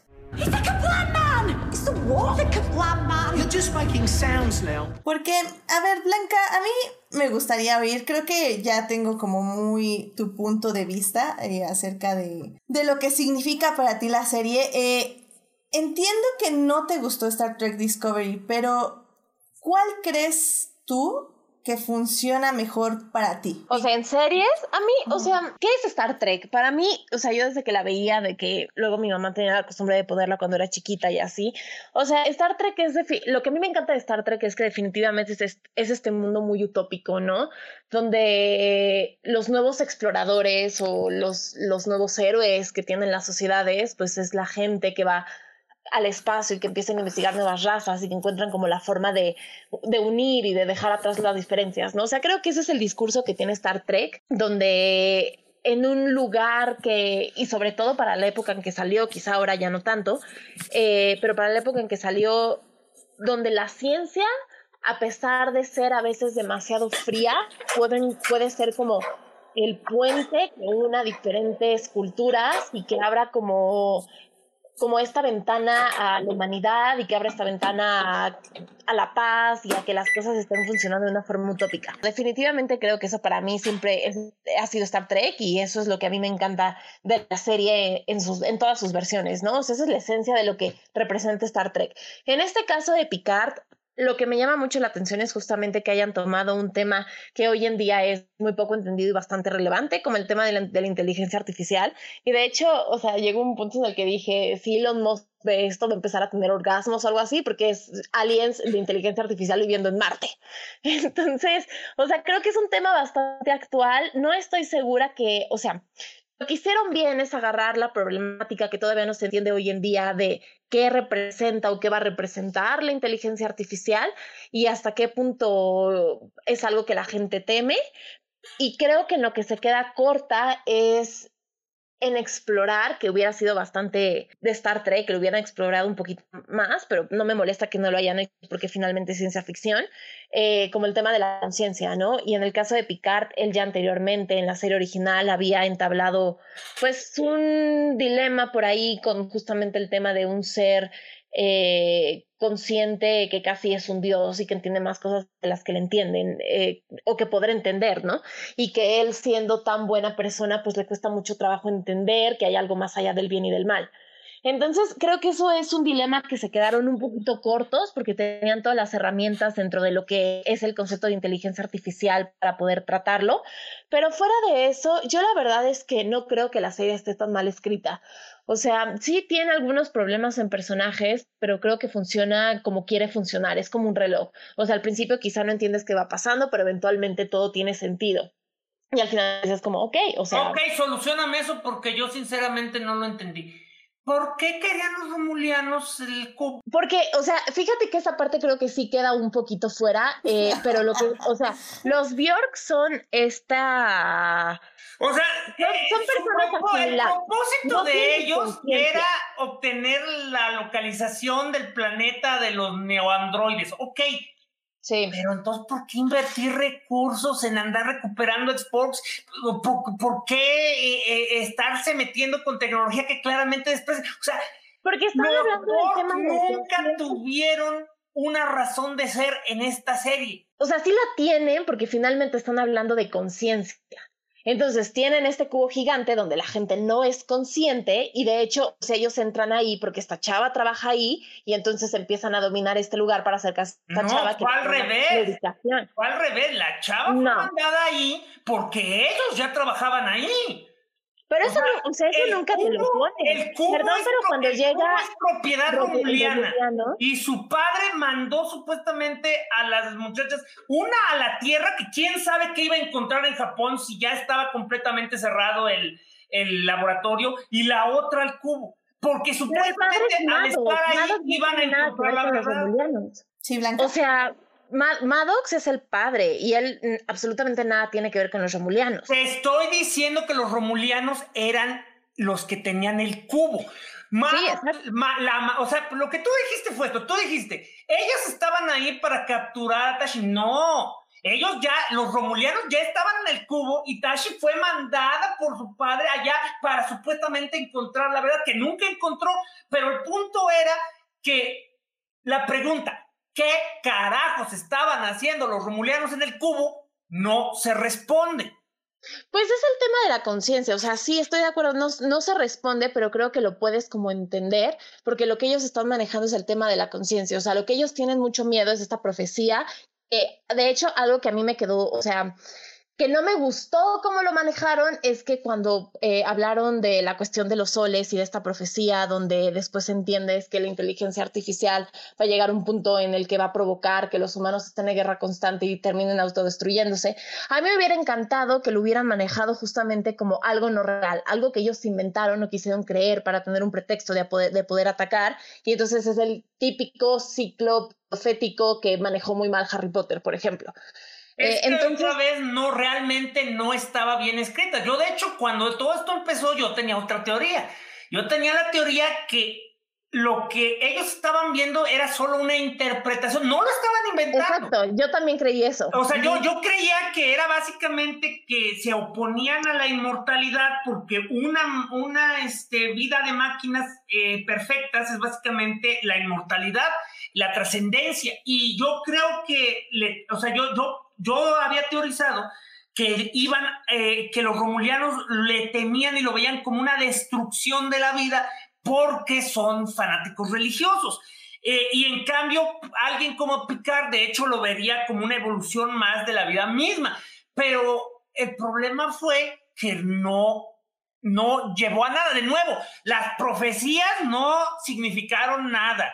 El impacto mm. no significó nada. Y una cosa que que, además quiero dejar claro aquí es que le estás dando demasiado crédito a la, a la, inteligencia artificial. O sea, la verdad es que esto era nada más eh, el clásico este, analogía de Star Trek. O sea, todas las razas extraterrestres siempre son analogías de los, en todas las historias de Star Trek, desde el principio de los 60 hasta ahorita, siempre ha sido una analogía de los problemas del mundo actual. Sí, de migración y de cómo consideras a la otra raza. Las diferentes razas. De, hecho, de hecho, yo pensé que iba a ir por ahí, porque al inicio era justa eh, esta frase que me gustó mucho que decía, es que son romulianos, no los íbamos a salvar. Y él dice, no, son personas. No, son, no, son personas. vamos a salvar personas. Bueno, seres. Y eso estoy de acuerdo. Y yo pensé que iba a ir por el lado, o sea, por ese lado, por no solo reconocer a los romulianos como, como seres, sino también a los Borgs asimilados y también a, a, los, androides. Exactamente, o sea, realmente nos estaban presentando tres tipos diferentes de razas que al final del día yo pensé que iban a ser presentadas como eso, como seres pensantes, eh, válidos de su propio ser, etc, etc. Y lo que terminó siendo fue que unos sí los aceptaron, estoy de acuerdo, pero a los otros los echaron por la borda al espacio sin pensar. Claro, porque finalmente, o sea, algo que a mí me parece relevante marcar y que quizás soy yo como viendo lo que quiero ver y a lo mejor tiene razón y no está ahí, pero algo que también me quedó muy claro es que este nuevo Picard deja de ser tan perfecto y tiene como bastantes demonios adentro. Y eso también es consecuencia de que el mundo, este nuevo mundo de Star Trek también tiene bastantes tonalidades de grises. Y es algo que tenían que cambiar. No, de hecho eso ocurre pero no es, eh, pero, pero es que esto, esto es muy interesante, o sea, Picard no es perfecto por no tener defectos. Picard es perfecto o porque por esos usa defectos, sus defectos claro. usa sus defectos para motivarse, o sea, de hecho, ¿qué es lo que me gustó mucho del personaje? ¿Qué es o sea, cuando, cuando por ejemplo intentó conectarse con Tashi, ese es un momento que me gusta mucho porque le platica, bueno, dime quién era Data. Y si tú te fijas, cuando habla de data, realmente no está hablando sobre data, está hablando sobre él. Está hablando sobre lo que él veía en data y por qué se sentía tan conectado con data, porque él como, o sea, porque data como androide, lo, que más quería en este mundo era sentir como humano y él como humano realmente no, o sea, había creado esta barrera emocional con otras personas y le sorprendía tanto ver a alguien que nació con esas barreras y quería hacer todo lo posible para romperlas. E, eso era lo que los conectaba. Y, y eso es algo que, de hecho, te lo dejan bien claro, por ejemplo, en el episodio donde viaja con Riker. Este, o sea, él le pide demasiado a las personas, o sea, realmente se pasó de lanza con este Tashi. O sea, y, y, le dan su cachetador porque se lo merece. pero, pero al final del día incluso ellos saben que Picard está haciendo lo correcto. Ese es el problema con Picard. O sea, Picard hace lo correcto aunque sea muy duro. O sea, eh, es, es peor que Gris. Es peor que Gris porque realmente es totalmente blanco. Ese es el problema con Picard. Picard no permite grises. Picard tiene una escala de valores tan alta que incluso si él mismo no la cumple, se considera un fracaso. Sí, que lo notas justo en esa plática de cuando él dice que sigue consiguiendo su humanidad y pues tú ves que realmente es la humanidad encarnada. Y sí, o sea, eso, eso creo que está bien, o sea, creo que se nota y se siente y, y se ve bien. El problema es que, como decimos, no, no siento que tuvo la historia para contarlo. este, Melvin, tú, eh, tú ya para cerrar ya esta conversación, ¿a ti qué te parece? O sea, tú que estás ahorita como con un pie en el pasado, en las historias viejas y un pie en las historias nuevas, porque yo sé que a ti también te gustó Star Trek Discovery. ¿Qué, ¿Cómo consideras tú Picard? O sea, ¿realmente la sientes para gente que no está familiarizada? ¿Te llamó más la atención regresar ahorita a ver Voyager y todas estas series viejas? ¿O ya... bueno, ¿cuál, ¿cuál es tu sentir?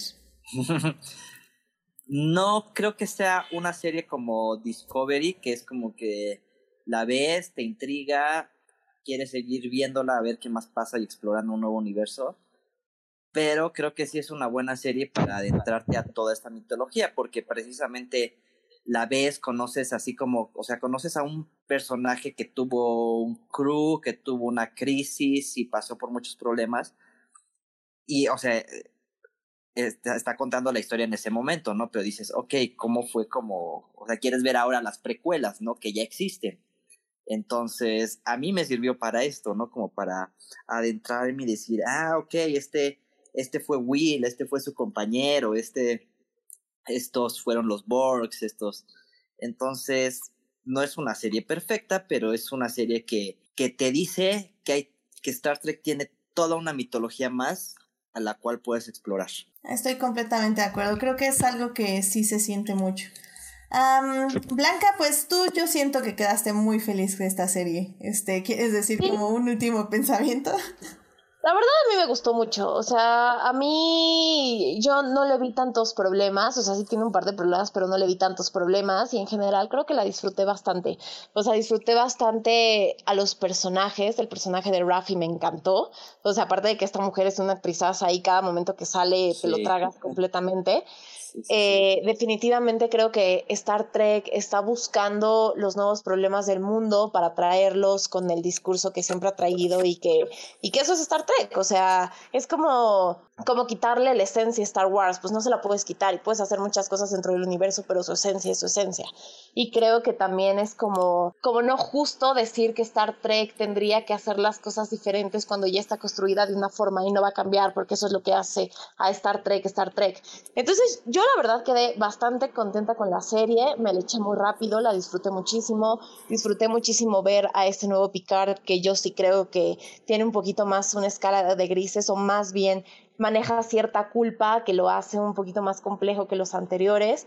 Y nada, o sea, yo sí la recomendaría. La verdad es que a, mí me gustó mucho la serie. Excelente. Este, Julio, ¿algún último pensamiento de esta serie? Pues sí, este, primero que yo, yo creo que realmente no debería haber este, una diferenciación entre Discovery o, o Picard. Este, yo siento que los dos son buenos puntos de entrada y que de hecho eh, si entras sin ningún bagaje, probablemente hable mucho de ti como persona, cuál te guste más.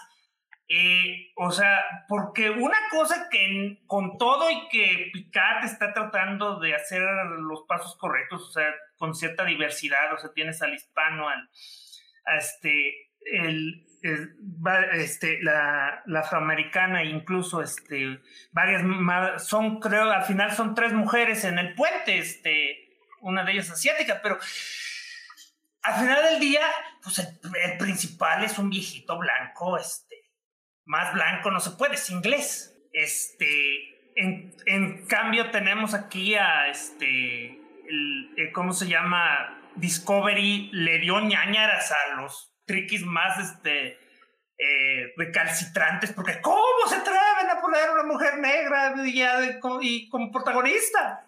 Pero eso es una tontería, porque, o sea, Es justamente una Star tontería, Trek pero- es inclusión. Sí, O sea, el punto es que es este Eh, mundo donde mira, te da lo mismo que si una negra o un hombre blanco. O sea, no tiene relevancia. Parece una tontería, pero eso, es- eso es algo que fue real.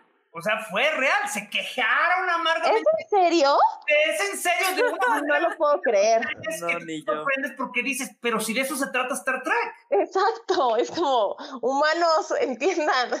No sabía eso, qué horror. Sea de cada quien. Aléjate del internet blanca, es Lo horrible. que sea de cada quien. Me mantengo en mi burbuja, lo Lo, agradezco. lo que sea de cada quien fue moderado comparado con otra saga.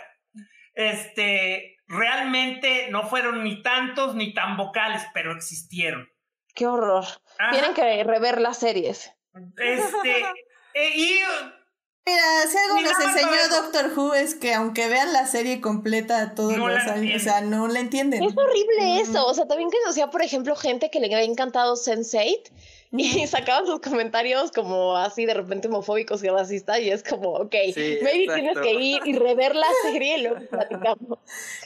Entonces, este, nada. bueno, pero sí, yo digo, o sea, pero yo parto de esto. Yo no partía de los fans, yo partía de que, ok, si voy a dar el, el equivalente de que vas con los ojos vendados y no sabes qué, yo siento que ambas series te deberían gustar.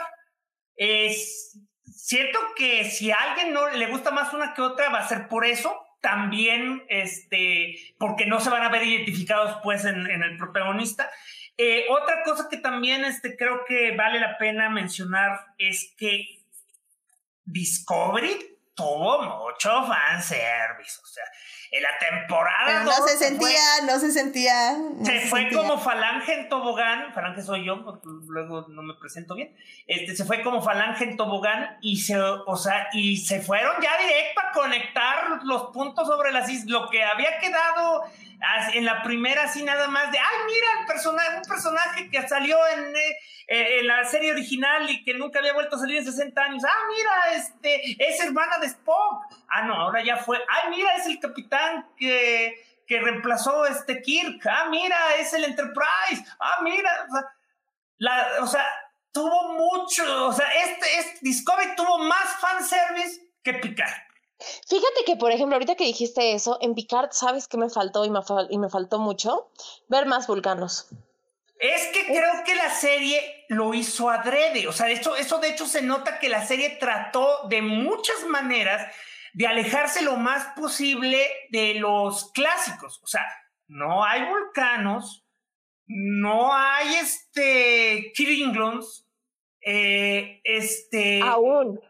O Porque sea, algo me sí, dice que va a haber. Sí, es Sí, como, es como sí, el reverso de. Discovery. O sea, Discovery O sea- empezó con cero de, o bueno, con algo de eso, pero no mucho, y luego ya se metió 100% como este, pues sí, este Spock, Picard, bla, bla, bla. Y este es como, ok, tenemos nuestra burbuja de Picard, digo, no, no era Picard, bueno, el punto es que me entendieron. Eh, y este empezó con esta burbuja y luego ya va a ir como hacia el universo, a unirse con otras pues, de hecho, cosas. sí es la burbuja de Picard, porque todo gira alrededor de Picard. Claro, o sea, sí, a lo que me refiero es que eh, eh, Discovery se sentía como más independiente, se podría decir. Pues yo siento, Picard no, yo, pero- yo tengo la impresión que la única razón por la que la sentiste independiente fue porque realmente no, no conocías Claro. y no sentías que la historia no te atrapaba y por lo tanto no estabas buscándole pretextos. Si la Eh, sí, te hubiera atrapado, probablemente tampoco te hubiera molestado pero como no te atrapó, y tienes razón en no atraparte, o sea, ya expliqué por qué, pero es eso, o sea, realmente no tiene tanto fanservice, o sea, tiene más fanservice, tiene más, este, de hecho, fanservice. Discovery en su momento, incluso entre los que no lo veían con razones racistas, o sea, causó un argüende porque básicamente cada episodio de, de, de Discovery este, estaba este, sonsacando el, el, el sacrosanto canon. Esto no pudo haber pasado porque la bitácora galáctica de no sé quién di- dicen que esa tecnología no existía. O sea, ah, y con Picard, eh, nada más para, para reforzar lo que decía Blanca, es esto. mm, trataron lo más posible de alejarse de todas las cosas que son usualmente conocidas de los este, de Star Trek. Y yo creo que por eso, por haber usado a los romulianos y por haber usado a los Borg, realmente no pensaron muy bien cuáles eran las implicaciones. O sea, como que nada más los pusieron porque era lo que tenían disponible y después no supieron hilarlo correctamente. Sí, Pero y pues y es eso. Ujú. No hay mucho fanservice realmente. O sea, es lo suficiente para que un fan de Hueso Colorado lo detecte, pero realmente no es algo que te distraiga. Ya te distrae porque la historia no te atrapa, pero... sí, no sé, o sea, la Sí, verdad, eh, pongamos que es- estoy de acuerdo en que no estamos de acuerdo. Perdón, Blanca. O sea, yo siento que lo más rescatable de Picard, independientemente de cualquier posición sobre la historia y demás, yo creo que lo bonito de Picard es el discurso, porque es el discurso de, de Star Trek.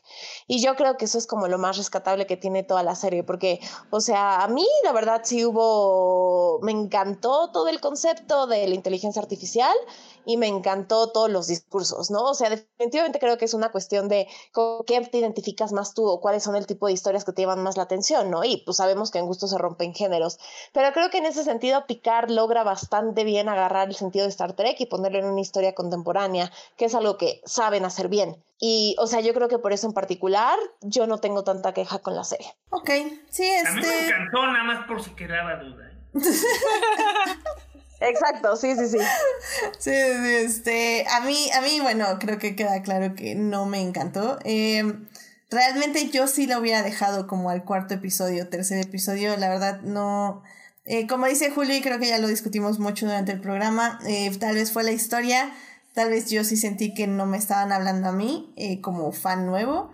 Me llamaron la atención cosas, claro, pero no tan fuerte como para ir 100% a ver más.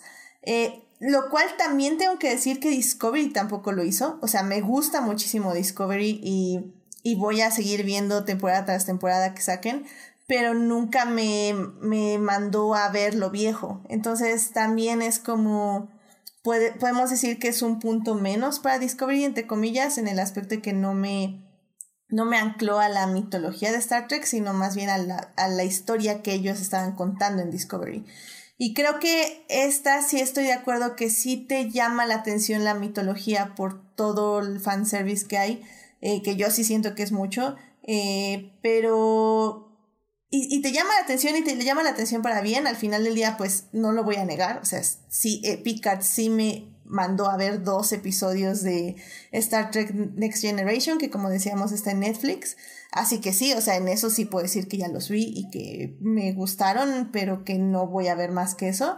Eh, pero lo hizo y creo que eso es muy valioso porque al final del día tal vez no está bien escrita la historia, pero sí está muy bien eh, sentada en la mitología de, de Star Trek. Entonces en eso estoy de acuerdo, pero habiendo dicho eso, yo sí no, no la recomiendo, pero bueno, ya oyen que Blanca le gustó Mira, mucho, yo solo voy a entonces... decir una cosa. Nada, nada más que Transformers, quizá, y me estoy arriesgando, es peor que de, las- de las Jedi. Nada. Ah. Cállate, Blanca. A ver, Blanca, necesitamos hablar seriamente y no va a ser en este podcast porque este podcast ya se va a cerrar, así que... Mira, ahora, ahora que ya estoy en cuarentena... último momento. No, no, no, no, no, es que esto, Blanca, mira, nada más te invito porque a Julián García le caes muy bien. Pero si no, ver, y, y me caes muy yo- bien, yo y quiero, y quiero el libro, pasar. y quiero el libro Pero- 2 de rutas míticas, pero nada más por eso, Blanca. Ah, uh, Oye, ya, ya se está poniendo denso esto. Yo, yo lo iba a dejar pasar, pero ahí tengo toda mi reflexión sobre por qué Star Wars y Star Trek son iguales si no quieres acabarlo, ¿eh?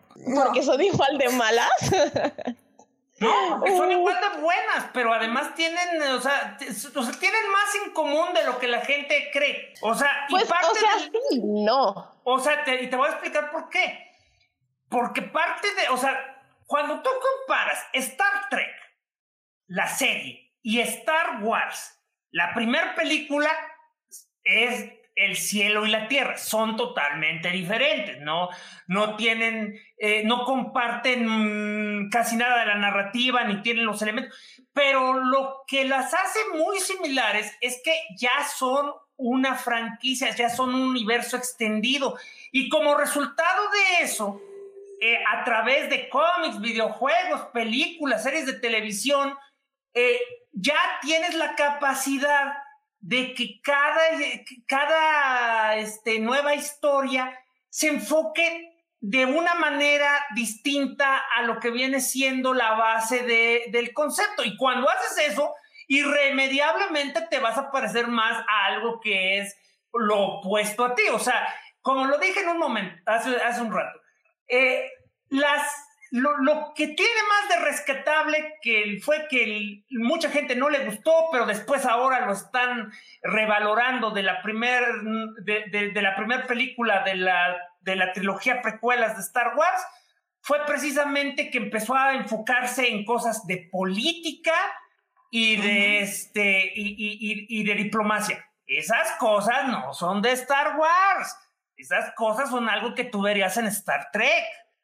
En Star Trek hay, hay varias cosas. Por ejemplo, Picard. Picard decidió meterle mucho dinero a, a ninjas voladores. Esas cosas no son de Star Trek. Eso es algo que tú ves en Star Wars. Sí, o sea, digo, la verdad es de que vuelvo a lo mismo. Cada una funciona o sea, sí, en cosas similares y cosas no tan similares, a pesar de que los conceptos no son iguales. Y claro, o sea, hay que entender que finalmente esto es el mundo de la, del capitalismo y de las ventas y de la media y de lo que vende. Entonces, si tú en Star Trek ves que algo le está funcionando a Star Wars, o sea, hasta inconscientemente lo tomas y viceversa. ¿no? Bueno, de hecho, o para sea... acabar pronto, las reboots de Star Trek son básicamente películas de Star Wars. Y aún así no pierden tanto la esencia de Star Trek en, en, en la forma que no son tan diferentes. O sí, sea, o sea, estoy de acuerdo. Y mira, o sea, lo digo la verdad por molestar porque ni siquiera me molestó tanto de las Jedi, pero no soy la persona correcta para hablar de Star Wars, definitivamente. Es que no has hablado o sea, conmigo de Star Wars, Blanca. Ese es el problema. Uh, bueno, es muy fácil. Ah. Se, se les encierra, mira, se, se, les va a encerrar en, un, en, el, en el domo del trueno, en la cúpula del trueno, y solo una puede salir. Eso, caray, me gusta eso. Dos mujeres salen. ¿Por qué no mejor una, eh, digo, dos mujeres entran, una sale. Miren, um, sí, o sea, creo que estoy de acuerdo. O sea, evidentemente ambas franquicias tienen algo en común.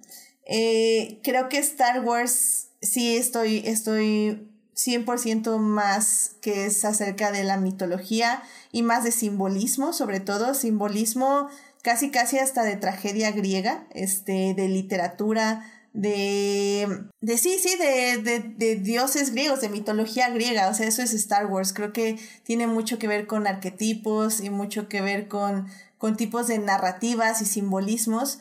Y Star Trek lo puede tener, claramente, pero Star Trek sí definitivamente habla más de, eh, de movimientos sociales. Y, y como bien lo dices, Julio, o sea, al final del día, el episodio 1 eh, sí tuvo, bueno, más bien las precuelas como completas tiene todo este, este bagaje social acerca de pues la corrupción y cómo Mira, el, egoísmo de, y cómo la gente empieza de, a sentirse más poderosa que otros. Contraataca, es que ese es el problema con Star Wars, o sea, siempre se olvida que Star Wars como, o sea, Star Wars como película solo es una. O sea, o sea eh, Star Wars es la que puedes decir, sí, este es un, un mito, un cuento de hadas, un, uh -huh. pero un cuento Star de hadas, Wars sí. como concepto, o sea, una vez que se convierte en episodio 4 a 6, realmente ya estás viendo las analogías. El propio George Lucas te lo dijo, o sea, eh, el claro. imperio era, eh, era los Estados Unidos y los rebeldes era Vietnam. Claro, claro, y si ves los libros es lo mismo, o sea, son mensajes de ecología, son mensajes de capitalismo, de inteligencia artificial, también tienen muchísimos mensajes, sobre todo ahorita que eh, hay mucho, por ejemplo, de solo, que se maneja esta onda de, de qué tan androides son los androides y qué tan, eh, qué tan, se, ah, ¿cómo se dice? Sentient. Eh, son Pensantes, ellos. Yo creo. Pensantes, ajá, son ellos. Y, y sí, efectivamente, creo que ambas tocan, pero, pero sí, o sea, definitivamente tienen sus diferencias y creo que, que es válida amar cada una. Lo que sí me queda claro es que en el momento que yo entré en cuarentena, Me voy a conectar con Blanca y vamos a ver de las Jedi juntas. Eso es, es un hecho. Uy, ¿eh? Es Uy, un ¿eh? hecho. Y mira que ya la vi, o sea, quiero, la, No, la tienes que ver conmigo. Mel- Melvin, te están diciendo que contigo no funcionó. dile algo, No, dile algo. pues claro que no. Melvin es demasiado tranquilo. Necesitas que alguien te esté no, dando de no me cocorrazos. molestó, ¿eh? O sea, justo, justo la fui a ver con él y, y no me molestó. O sea, no es como que ya había salido del cine y había dicho como, uff, qué espanto. Y, sol- y es, por ejemplo, las, pasadas, las dos pasadas sí me molestaron. Y la única que me gustó y me gustó bastante fue la de Rock One. Pero esta, o sea, no me molestó, pero vi que a mucho, o sea, la mayoría de los fans les molestó. Entonces eso me da pie a de que no sé nada de Star Wars porque nunca me interesa Star Wars, ¿sabes? Entonces como que dije, bueno, quizá me gustó porque es la peli menos Star Wars de todas las Star Wars. Pero no sé, o sea, la verdad es que digo que es mala porque todo el mundo dice que es mala. A mí no me molestó, la vi dije como, ah, chido, sigue sin importarme, la disfruté, una película palomera y está. No, no, no, necesitas verla conmigo. Ya, te voy a armar un grupo de personas, incluyendo Me a da Melvin. miedo, me da Y miedo. vas a ver, vas a ver, va- vas a salir nueva, una- otra persona. Pero bueno, eh, vámonos rápidamente ya para cerrar este programa a las recomendaciones de la semana. Así que vámonos para allá. I love movies. Gosh, I love movies. Muy bien, pues eh, como saben, seguimos en cuarentena. Bueno, al menos la, la gente privilegiada que puede estar en su casa y está en su casa. Eh, Quédense en su casa, maldito sea, por favor. Quiero sobrevivir cada vez que salgo yo a la calle. ¿Sabes lo de Chapultepec? Me traumé con lo de Chapultepec, que este fin de semana tuvieron que mandar policías porque la gente fue a Chapultepec el fin de semana. no, Entonces no. mandaron policías con megáfonos y les dijeron como no pueden estar aquí, tienen que estar en su casa. Y nadie les hizo caso y siguieron haciendo ejercicio. Y fue como, humanos, dejen de reproducirse, por favor. Y luego, manda, y luego mandaron a los camiones de bomberos con mangueras. ¿o qué? No, no, ¿sí? No, no, Ay, no, yo. porque... Me pregunta, no este. Ah, ok. Yo, yo pensé que la afirmación iba así de, no, te cae, pero deberían de haberlo hecho, la verdad. Sí, la o verdad. sea, digo, sí. también hay gente que está pasando muy bien la cuarentena y que está siguiendo todas las recomendaciones, ¿no? Pero pues siempre hay por ahí algún que otro tarado. Sí, no, pero por esas personas somos por la que nos estamos arriesgando, así que por favor no, no salgan, no salgan. Sí. Y si salen, tengan mucho cuidado. Pero bueno, recomendaciones para ver, este, Blanca, ¿qué te gustaría, algo que le te gustaría recomendarle a nuestro público de series o televisión? Mm, dame unos minutos para pensar porque no se me ocurre nada ahorita. Y mira que he estado viendo. Ah, bueno, ya sé. Fíjate que el fin de semana pasado volví a ver las pelis en las que ha salido Florence Pugh, porque soy una gran fan de Florence Pugh y todo lo que hace. la. Y este, y entonces está en Netflix la de The Outlaw King, que es una película que, a mí- o sea, a mí me encantan todas las películas históricas porque pues siempre me han gustado, las disfruto mucho. Y justo vi esta película donde sale Chris Pine y está basada en el primer rey de Escocia eh, después de que mataron a Wallace. Y la verdad creo que es una, o sea, está muy bien hecha la película, tiene unos paisajes escoceses hermosísimos, las batallas están muy bien hechas, los discursos están mu- muy padres y Chris Pine sale con acento escocés, que creo que es un mega plus, y además tiene una escena desnudo, que es un doble plus. Entonces, y lo hace muy bien. O sea, a mí me impresiona que creo que esta, esta peli la filmó Florence cuando tenía como 19 o 20 años, o sea, ya tiene como dos o tres años la película. Es del 2018. Ah, es el 18. Ah, entonces estaba un poquito más grande. Pero creo que es su segunda película grande en la que estuvo. Y es impresionante cómo los 25 minutos que sale lo hace mejor que Chris Pine. Entonces, nada, creo que es una peli, o sea, de esas disfrutables que está pues bien narrada históricamente y tiene como todos los elementos de una película histórica de acción que puedes disfrutar. Entonces, Excelente. esa la recomiendo. No, perfecta recomendación. La verdad es que yo he estado guardando mucho Lady Macbeth, que también es de Florence. Uy, Y, uy. y sé que me va a gustar, pero, pero sigo guardándola. Y, pero yo creo que ya esta Semana Santa se va a desempolvar de mi disco duro. Hazlo, y si quieres luego platicamos de esa peli, está fuerte zona, ¿eh? O sea, no es, no es Midsommar, pero está fuerte zona. Ay, Midsommar, ¿qué? Yo no me atreví a verla, vi clips en YouTube y estuve Ay, vela, está súper leve, ¿eh? No, no, no pasa nada. Está divertida, exacto. Está divertida, la verdad.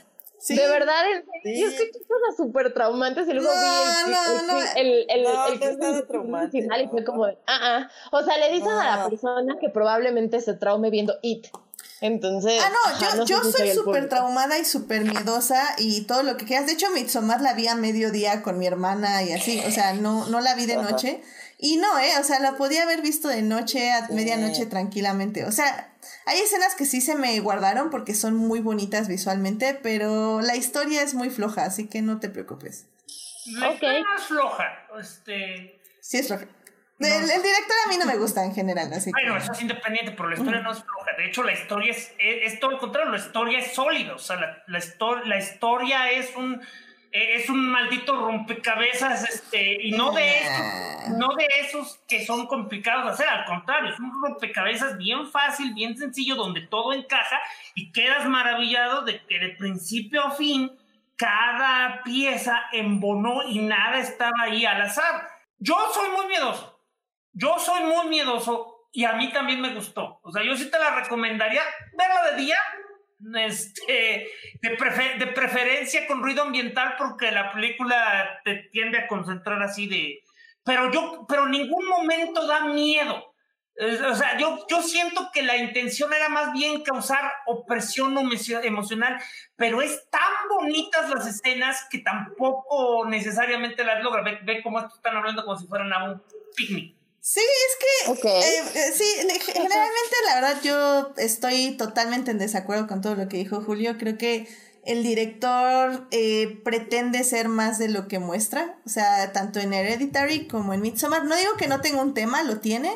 El problema es que no lo sabe mostrar porque él piensa que lo está mostrando increíblemente cuando no es cierto. O sea, es demasiado X y obvio. Pero tiene muy bonita fotografía y tiene buenos momentos. Entonces, vela. A ver, nada más, nada más te voy a decir algo, este. director es obvio, está haciendo bien su trabajo. He visto docenas de directores terribles que nadie entiende qué carajo estaban haciendo. O sea, no, no, o sea, sí estoy de acuerdo, pero creo que en este caso es un mal tipo de obvio. Pero bueno, eso lo vamos a dejar para otra ocasión, así que... La voy a ver, la voy a ver. Vela, voy a vela, Blanca, opinión, La voy a ver en pedacitos a ver cómo la voy asimilando. Sí, no, es- en una sentada te la echas, no hay ningún problema. Y yo sé que este tipo de películas son de que te acostumbres, ¿sabes? Porque antes me pasaba igual, por ejemplo, con las películas que eran muy violentas, de Ujú. cuando tenía como 11, 12 años, no podía verlas. Y de repente las ves tanto que llega un punto en que ya no te afecta, ¿eh? o sea, ya ahorita es como que Ay, me da no puedo ver gore y no pasa nada. Creo que mi problema con estas películas es que no me puedo acostumbrar, o sea, no, no puedo, o sea, es un shock psicológico muy fuerte cada vez que veo una película de terror, o sea, no, no puedo. O sea, le dices a la persona, yo soy igual. Pero no sé si me viviendo demasiado llegar a un punto en el que diré como de, o ni siquiera, ni siquiera sé si me voy a atrever a llegar a esa Sí, prueba de ver no, tanto. yo tampoco, la verdad. Pero- No, eh, tengo todavía películas que están todavía en mi mente y que quiero olvidar, así que no, no Ah, quiero. que te- se quedan ahí, lo mejor que puedes hacer es Mira. olvidarlas y ver Disney después. Y te lo dice la persona que le choca a Disney. Ah, oh, declaraciones buenas. Bueno, Blanca, no, no estamos atinándole nada hoy contigo, ¿eh? ya sé. O sea, solamente te voy a decir que nunca me gustó Toy Story. Es lo único que puedo decir. Wow. o sea, la 1 y la 2 que voy a están no increíbles. nada. Las otras sí ya te creo, pero 1 y 2, neta, ok, o sea, Ni la 3, ni, o sea, todas se me hicieron mal. No, nunca me, o sea, no son malas, son muy buenas, pero nunca me gustaron. ok. Melvin, ¿qué Sí. nos recomiendas? Pues mira, para cuarentena, este, está bueno Tiger King, porque es Ah, serie no que manches, puedes, sí. Que puedes, para mí es la serie que puedes echar mientras lavas los platos, haces el quehacer, lavas, la pones de fondo y es como una telenovela, ¿no? Este, Ozark también ya me la eché, este, híjoles, no sé, bueno, es buena, yo sí la recomiendo, si te gusta como ese, como esa onda medio thriller, medio personajes, este, pues que van como de mal en peor y van sufriendo, este, véanla, Ozark, que es la tercera temporada. Y ahorita mi favorita es este Westworld, que no sé si ya la estés viendo, Blanca, y si no, ya ponte a verla. No, pero Este- tengo muchas ganas de verla. Ahora Ok, la veré a con propósito de recomendación. todo esto que estás hablando de inteligencia artificial y todo eso. Ahorita la tercera temporada empezó como muy diferente a lo que estaban jugando en las primeras dos del parque y todo. Está poniendo muchas cosas interesantes. El episodio del domingo a mí me pareció como sorprendente, pero está en el punto en el que o se van por un camino donde ya echan a perder todo o va a seguir sorprendiendo hasta el final de la temporada. Entonces, pues esa es la que vale la pena ahorita. Ok, ¿en dónde está? ¿En Prime? Eh, no, es No, HBO. es HBO. Ah, HBO, ok. O sea, medios alternativos. Ah, No, voy a meter porque tampoco he visto mm, la miniserie. Ay, Dios mío, mi memoria hoy, que se me fue el nombre ahorita del mm, Chernobyl. No lo he visto. No, Y ¿has quiero visto ver. Chernobyl? Ah. Ah. Sí, lo siento, lo siento, pero sí, ahorita voy a meterme, ya voy a contratar mi HBO para verla. contratar HBO, Eh, nada más ten cuidado porque cuando yo contraté HBO, este, me cobraron un mes más. O sea, era una tranza horrible, así que nada más ten ¿Ah, cuidado. neta? Sí, Pero sí. la puedo hacer por Prime, ¿no? Me conviene hacerlo por Prime. Yo creo que sí. Creo que debe estar más Sí, limpio por pues, Prime. Ujú. Sí, lo voy a hacer. Y las voy a ver y les voy a platicar. Es que realmente no es tranza, nada más tienes que, en cuanto empieza a correr tu, tu mes, inmediatamente metes el servicio y lo, y lo desconectas. Lo que pasa es que cuando yo lo contraté fue por Dish, porque fue como inició Ah, HBO. no, no lo hagan con... Exactamente, No, entonces era como, Dish, no. no. tienes que hablar el día quién sabe qué a las 3 de la tarde y lo puedes cancelar solo a esa hora y si no entra la llamada ya te cobramos otro mesito, así como, no manchen, o sea. Sí, sí. Por eso, por eso digo que por Prime debe No, estar bien. Por hecho, aparte, o este- solito, o, o Ajá. aparte. Hazlo, hazlo a través de, hazlo mejor a través de la aplicación de tu teléfono, o sea, ya sea con la de, de Apple o con la tienda de Google, y así inmediatamente lo contratas, inmediatamente lo de lo, lo más control ahí. Sí, no, lo mío fue hace como pues tres años, cuando inició el HBO básicamente. Cuando inició era como un Ajá, desastre. Pero exactamente. Ya es más fácil contratar. Claro, antes de que Game of. Thrones se arruinara y arruinara HBO junto con ellos. Exactamente, exactamente. Pero ya llegó Chernobyl, ya llegó. Ufa, Chernobyl. Euforia me gusta mucho también a mí. Euforia. Hay, buenas series. ajá. Sí, hay muy buenas series, tengo que admitir. Sí, lo voy a contratar. O sea, eventualmente sí lo voy a hacer. Sí. Muy bien, excelente. Ah, Otra cosa es, por casualidad no lo tienes en tu sistema de cable. No, es que no tengo cable. Ah, ya. Sí, no, soy de esas personas que nada más veo Netflix y Prime y así. Sí, yo también, la verdad no. O sea, la verdad es que ni uso el cable, entonces como para qué. Pues para internet. Creo que es una buena opción. Pues no, la verdad es que tengo paquete de internet aparte porque era más barato. Y dije, ay, pues o sea, la verdad es que si no uso cable, ¿para qué voy a gastar 300 pesos más? Y a lo tonto. Eh, ¿Estabas diciendo algo, Melvin? Sí, que digo, o sea, yo ahorita me casi ya no he visto nada en Netflix. Uso principalmente Prime, luego HBO Go y luego ya Netflix. Creo Ok. que en, en cuanto a contenido, ahorita en series está más choncha HBO Go. Y Prime, pues, o sea, sí tiene un par de series, pero también está más choncho Prime para las pelis. Ujú. Vi que subieron Sí, Doctor. Strange. Ahí por si también alguien quiere ver en su cuarentena al Benedict Cumberbatch. Vi que la subieron. nice. Nice, exacto. nice. este, pues Julio, ¿alguna recomendación que quieras dar? Sí, voy a hablar en lenguas. Este. O sea, anime. Eisoken Niwateo Dasuna. O Aleja tus manos de Eisoken. ok. La pueden ver en Crunchyroll. Este, que como siempre les recuerdo cuando llego a comentar de anime, eh, Crunchyroll es gratuito y legal. Y si no quieren ver comerciales, también pueden pagar su suscripción por 100 pesitos. Muy bien. Este es, es un anime maravilloso. O sea, es muy complicado recomendártelo porque dice anime. Pero yo creo que la amarías porque básicamente es sobre el amor por las cosas creativas. O sea, son tres adolescentes que terminan creando un club de anime. Pero mientras que el concepto de los clubes de anime usualmente solo son de investigación, ellas quieren crear una película. Y entonces te muestra el proceso creativo de la animación y te, y te deja llevar, porque básicamente está basado en un manga, un cómic de, alguien que le metió mucha galleta a explicar cómo eran los planos secuenciales, cómo trabaja la animación. Y los animadores vieron eso y dijeron, este es de los nuestros, y le metieron aún más galleta a cada escena. Es, es, es una orgía, es obsceno el nivel de detalle que le ponen a la animación y, nada más por el gusto de animar. O sea, se, eh, eh, se, ponen a decir cosas como, mira cómo se mueven las manos. Oye, pero nadie nota cómo se mueven las manos. No me importa, yo quiero que se muevan las manos, porque así es natural. Ok, ok, ok. Y es eso, o sea, es básicamente las protagonistas que se supone están en la preparatoria, o sea, realmente sirven como proxies de, pues, son los avatares de, de los animadores, o sea, una es una animadora que solo dibuja por el gusto egoísta de dibujar, no le importa lo que piensa el público.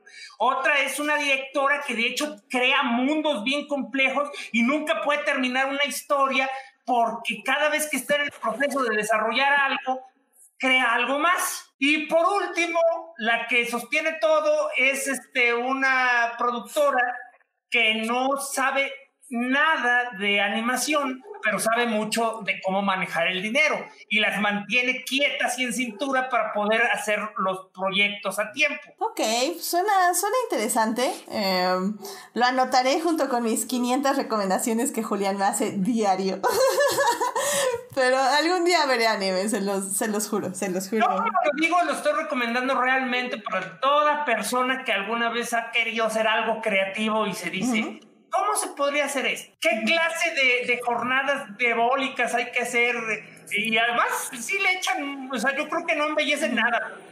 Realmente es, estuvimos despiertos 75 horas y todavía no acabamos. Yo creo, yo creo que a Blanca le interesa esta serie. Tal vez es una autobiografía, ¿no, Blanca? Pues no, o sea, ¿tú eres animadora? No, pero es productora, así que es ah, casi. Ajá. Ah, bueno, tú, tú alguna mi vida, vez, mi vida se divide. has llegado a patadas a, derribar una puerta y llevarte arrastras a tu a, tu equipo que se había escapado porque no está trabajando. No, o sea, creo que soy más bien la que se va a la esquina a llorar y se siente miserable con su propia vida. Bueno, a lo mejor eso te motiva a ser más violenta. Ajá, ok, entonces tendré que verla. O sea, mi vida se divide como entre la velocidad del mundo de la producción y la lentitud de querer escribir y en el punto y medio estoy yo llorando todo el tiempo. Pero bien, todo bien. No, me mantengo positiva. Muy bien, muy bien. Pues suena bien, suena bastante bien. ya para cerrar el programa, eh, realmente yo no tengo ahorita una recomendación específica porque me la pasé leyendo fanfics el fin de semana. Entonces, este. Ok. Eh, pero bueno, sí sigo viendo Better Call Saul, que sigue siendo increíble. De hecho, obviamente ya programé eh, un podcast cuando acabe. Ahorita les digo cuándo sería ese podcast. Sigo viendo Clone Wars, sigo viendo Brooklyn Nine-Nine, que como siempre me alegra un montón el día. Ahorita ya tengo unos episodios guardados, lo cual me alegra mucho porque los puedo ver este, seguidos. Y pues ya, básicamente esos son como mis, eh, mis series semanales por el momento. Eh, sigo viendo The Magicians, que ya oí que la el final de la temporada no estuvo muy bueno, lo cual me, me, me, da un poquito de miedo, sinceramente, pero bueno, ya estoy terminando igual la quinta temporada de Magicians y pues yo creo que ya voy a empezar a ver Watchmen, que es lo que todos me dicen que tengo que ver, así que ya les estaré contando y obviamente tengo Lady Macbeth, que tengo muchas ganas de verla y también tengo muchas ganas de ver el de Lady a Portrait, a Portrait of the Lady on Fire. Eh, un retrato de, sí, ¿no? Se llama... Ah, bueno, quién es? Es la, la peli que estuvo ahorita como muy galardonada hace unos meses. Y también tengo que ver Emma, que también la, me la han recomendado muchísimo. Así que yo, creo que eso es lo que estos ¿Sabes dónde está? Emma, Emma está en medios alternativos. Todas las ah, que dije ahorita están en medios alternativos. Me muero por ver esa película, porque aparte releí el libro y yo creo que una recomendación para cuarentenas, de verdad, vayan a leer Jane Austen, o sea, yo no puedo con lo maravillosa que es esa mujer como escritora. Sí, sí, sí, de hecho, y pues sí, está súper mega recomendada y yo pues ahorita con todos mis eh, Aus de Reylo y así, pues Jane Austen me viene como anillo al dedo, definitivamente. Si, si la encuentras por ahí, me rolas el link. Ya, ya la tengo. No fomenten la, piratería, por favor. Sí, sí, no, sí, es medios alternativos 100%, porque se iba a estrenar en cines, pero la sacaron antes por la cuarentena en... ¿Antes? Después, ¿no? Todavía no sale, no Antes, antes en el mundo de Estados Unidos y pues Ah, aquí no ok. se ha estrenado, obviamente. Entonces. Sí, y ya no creo que llegue, la verdad. Y sí tengo muchísimas ganas de verla. Sí, te, les paso el link si alguien gusta. O eh, quién sabe, porque pues con todo, con, to- con todo retrasado, pues yo realmente no creo que una vez que vuelvan a abrir los cines, pues tengan que poner. Ah, Al contrario, No, yo creo que tienen tantos estrenos, o sea, de grandes franquicias y van a querer recuperar. O sea, Pero- yo pero- verdad siento que una vez que pase esto del coronavirus, va a ser un caos porque todo el mundo va a empe- empezar a producir como si no hubiera mañana. pero tiene razón Julio, porque va a haber una ventana donde ya no va a haber películas, porque todas se atrasaron. Pero eso va a ser como dentro de un año y medio, más o menos. Por eso, pero a lo que voy es que no me sorprendería que algunas incluso se reestrenaran o se estrenaran aunque es- hayan salido en, en medios este, eh, hogareños. Por ejemplo, Onward puede ser una de las que se van a reestrenar, yo creo. Porque pues le fue mal justo porque empezó todo esto a la mitad o a las dos semanas de que se estrenó. Sí, eh, vamos a ver, eso va a estar muy interesante y pues sí, los próximos meses van a ser bastante este, saturados en, en obras cinematográficas al menos. Y sí, es... Esperemos conservar nuestros empleos. Ay, por favor. y bueno, este, y sí es A Portrait of a Lady on Fire, retrato de una mujer en llamas. Y efectivamente nos está diciendo Jorge Arturo Aguilar que estuvo nominada a Mejor Película Extranjera. Eh, ok, ok. eh, y es francesa. Eh, ok. Bueno, pues con eso ya llegamos al final del programa. Este, muchísimas gracias por venir aquí, este, Blanca, Melvin, Julio. eh, estuvo lleno de golpes este programa, pero, pero me gustó. Me gustó. Tiene, tiene que haber este. ¿Eh? Ustedes dos, ustedes dos básicamente se estaban dando abrazos de amor. Es que, es que son golpes, pero con amor. o algo así. Ajá, exacto. Sí, es que, es que no puedo vetar a Blanca porque, porque sí quiero la segunda parte de su libro. Ay. Entonces no, no, Sí, le, no le puedo pasar. mucho. Ahora, que- ahora que esté terminado, serás la primera en que se lo pase. Ay, por favor, ya lo quiero leer. Pero, pero voy bien lenta, así de que ni te me estreses, porque, o sea, de hecho, justo mi plan de cuarentena era como hacer un montón de cosas y llevo tres días mirando el infinito. De Lo cual ya dijimos que está bien. tú ah, no, sí, no me siento mal. Simplemente, o sea, teóricamente, no debería de hacerlo porque sé que tengo que escribir porque los libros no se van a acabar solos. Estoy de acuerdo. Entonces es como un, ajá. Mira, sí, Pero sí. eso es un todo mío, o sea, siempre ha sido así. Así que no pasa nada. Muy bien, muy bien. Sí, algo, algo que he aprendido mucho del fanfiction es que lo que menos le tienes que pedir a las autoras es este actualizaciones. Porque, pues, evi- evidentemente no, no trabajan para ti. O sea, ¿por qué te van a estar dando actualizaciones?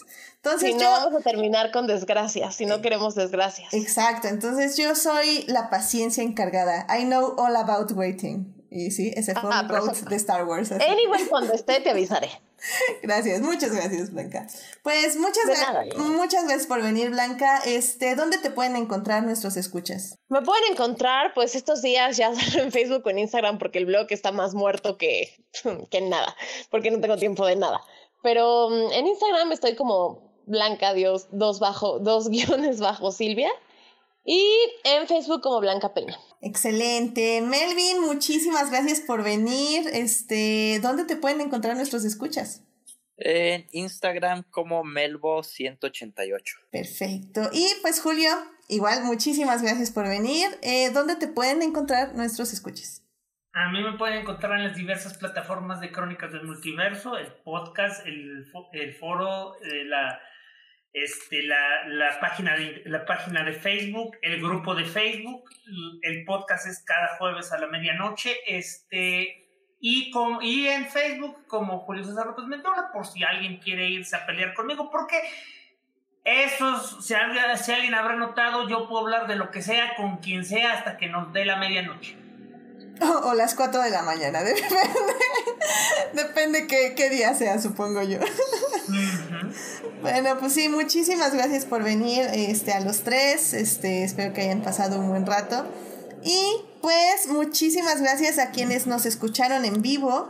En vivo nos estuvo escuchando Edgar Pérez, Julián García, Christopher estuvo aquí tantito, Raúl Jiménez, Euriel Botello, eh, Marcela Salgado y también estuvo Jorge Arturo Aguilar. Muchísimas gracias por escucharnos en vivo. También muchas gracias a quienes nos oyen durante la semana en Heartis, Spotify y en iTunes. Recuerden que este programa estará disponible ahí a partir del miércoles en la mañana. No se les olvide seguir este podcast en Facebook, en Instagram como Adictia-visual, suscribirse al canal de YouTube y también seguirme en Twitter como HTIDEA, donde estoy hablando de Star Wars, de Star Wars y de algunas otras cosas también. No, también de otras cosas como Star Wars y Star Wars también. Un poquito, sí. Eh, también muchos saludos a Cristina Concepción que ha estado enviando mensajes ahí en Facebook eh, de que le ha gustado, eh, le gustó mucho el programa anterior. Este, muchísimas gracias por escucharnos, en, escucharme en diferido y pues este, todos esos tipos de mensajes me alegra muchísimo el alma, así que muchas gracias por escuchar. El próximo programa probablemente hablemos de una serie de HBO. Eh, con dos invitados. Yo creo que eso es lo que va a pasar, al menos de que alguien tenga otra sugerencia, pero eh, así que probablemente será de Years and Years, así que es, es eh, estén atentos en las redes sociales por si cambio de parecer, pero yo creo que todo apunta a que va a ser eso. Así que muchísimas gracias por acompañarnos. Y recuerden, las este, encuestas mienten, no, no participen en ellas es que se me fue una de mis de, las que quería, se me fue a Japón, entonces ya no pude hacer uno de los programas. Pero mientras veo cómo me conecto con ella, ya, ya, ya haré un programa de doblaje, lo prometo, y estarás invitado, pero por el momento tengo que ver exactamente cómo lo vamos a hacer. Pero en fin, sí, las encuestas no mienten, pero me da una idea general de qué les interesa. Y al parecer a nadie le interesa Shira, lo cual es muy triste, pero bueno, es cierto. Así que esa es la triste realidad. Pero bueno. Em, bueno, pues muchas gracias por venir al programa. Que tengan una gran semana. Cuídense mucho, por favor, no salgan de casa. Lávense bien las manos. Las manos hasta que les queden arrugadas. Pónganse crema en las manos después de lavárselas, por favor. Mantengan su sana distancia. Mm, mantengan sana distancia y... Y cuando vayan al súper, por favor, dejen de comprar papel de baño. También. Y compren solo lo indispensable. No se atasquen de cosas porque la gente menos privilegiada no puede estar gastando tanto dinero eh, nada más en una sola compra. Así que por favor, solo lo indispensable para la semana, salgan una vez a la semana. Y pues ya, eso es todo. Cuídense mucho. Disfruten su cuarentena dentro de lo posible, no se estresen demasiado. Claro, vean tutoriales de YouTube eh, con lo, lo que, que desean hacer está bien. Relájense. Relájense y díganle no al estrés ni a la ansiedad. Así que Exacto. respiren, hagan yoga. Yoga es muy bueno. Pueden empezar el día de hoy en su casa. Así que. Ay, no, lo que sí es que yo te puedo asegurar que todos vamos a regresar pesando el triple de lo que entramos. Pero si aprenden yoga, al menos estarán bien estirados, lo cual está sí, bien. exacto, que ya es un plus. es un gran plus. bueno, pues eh, cuídense. Nos vemos la siguiente semana. Hasta luego. Adiós. Bye.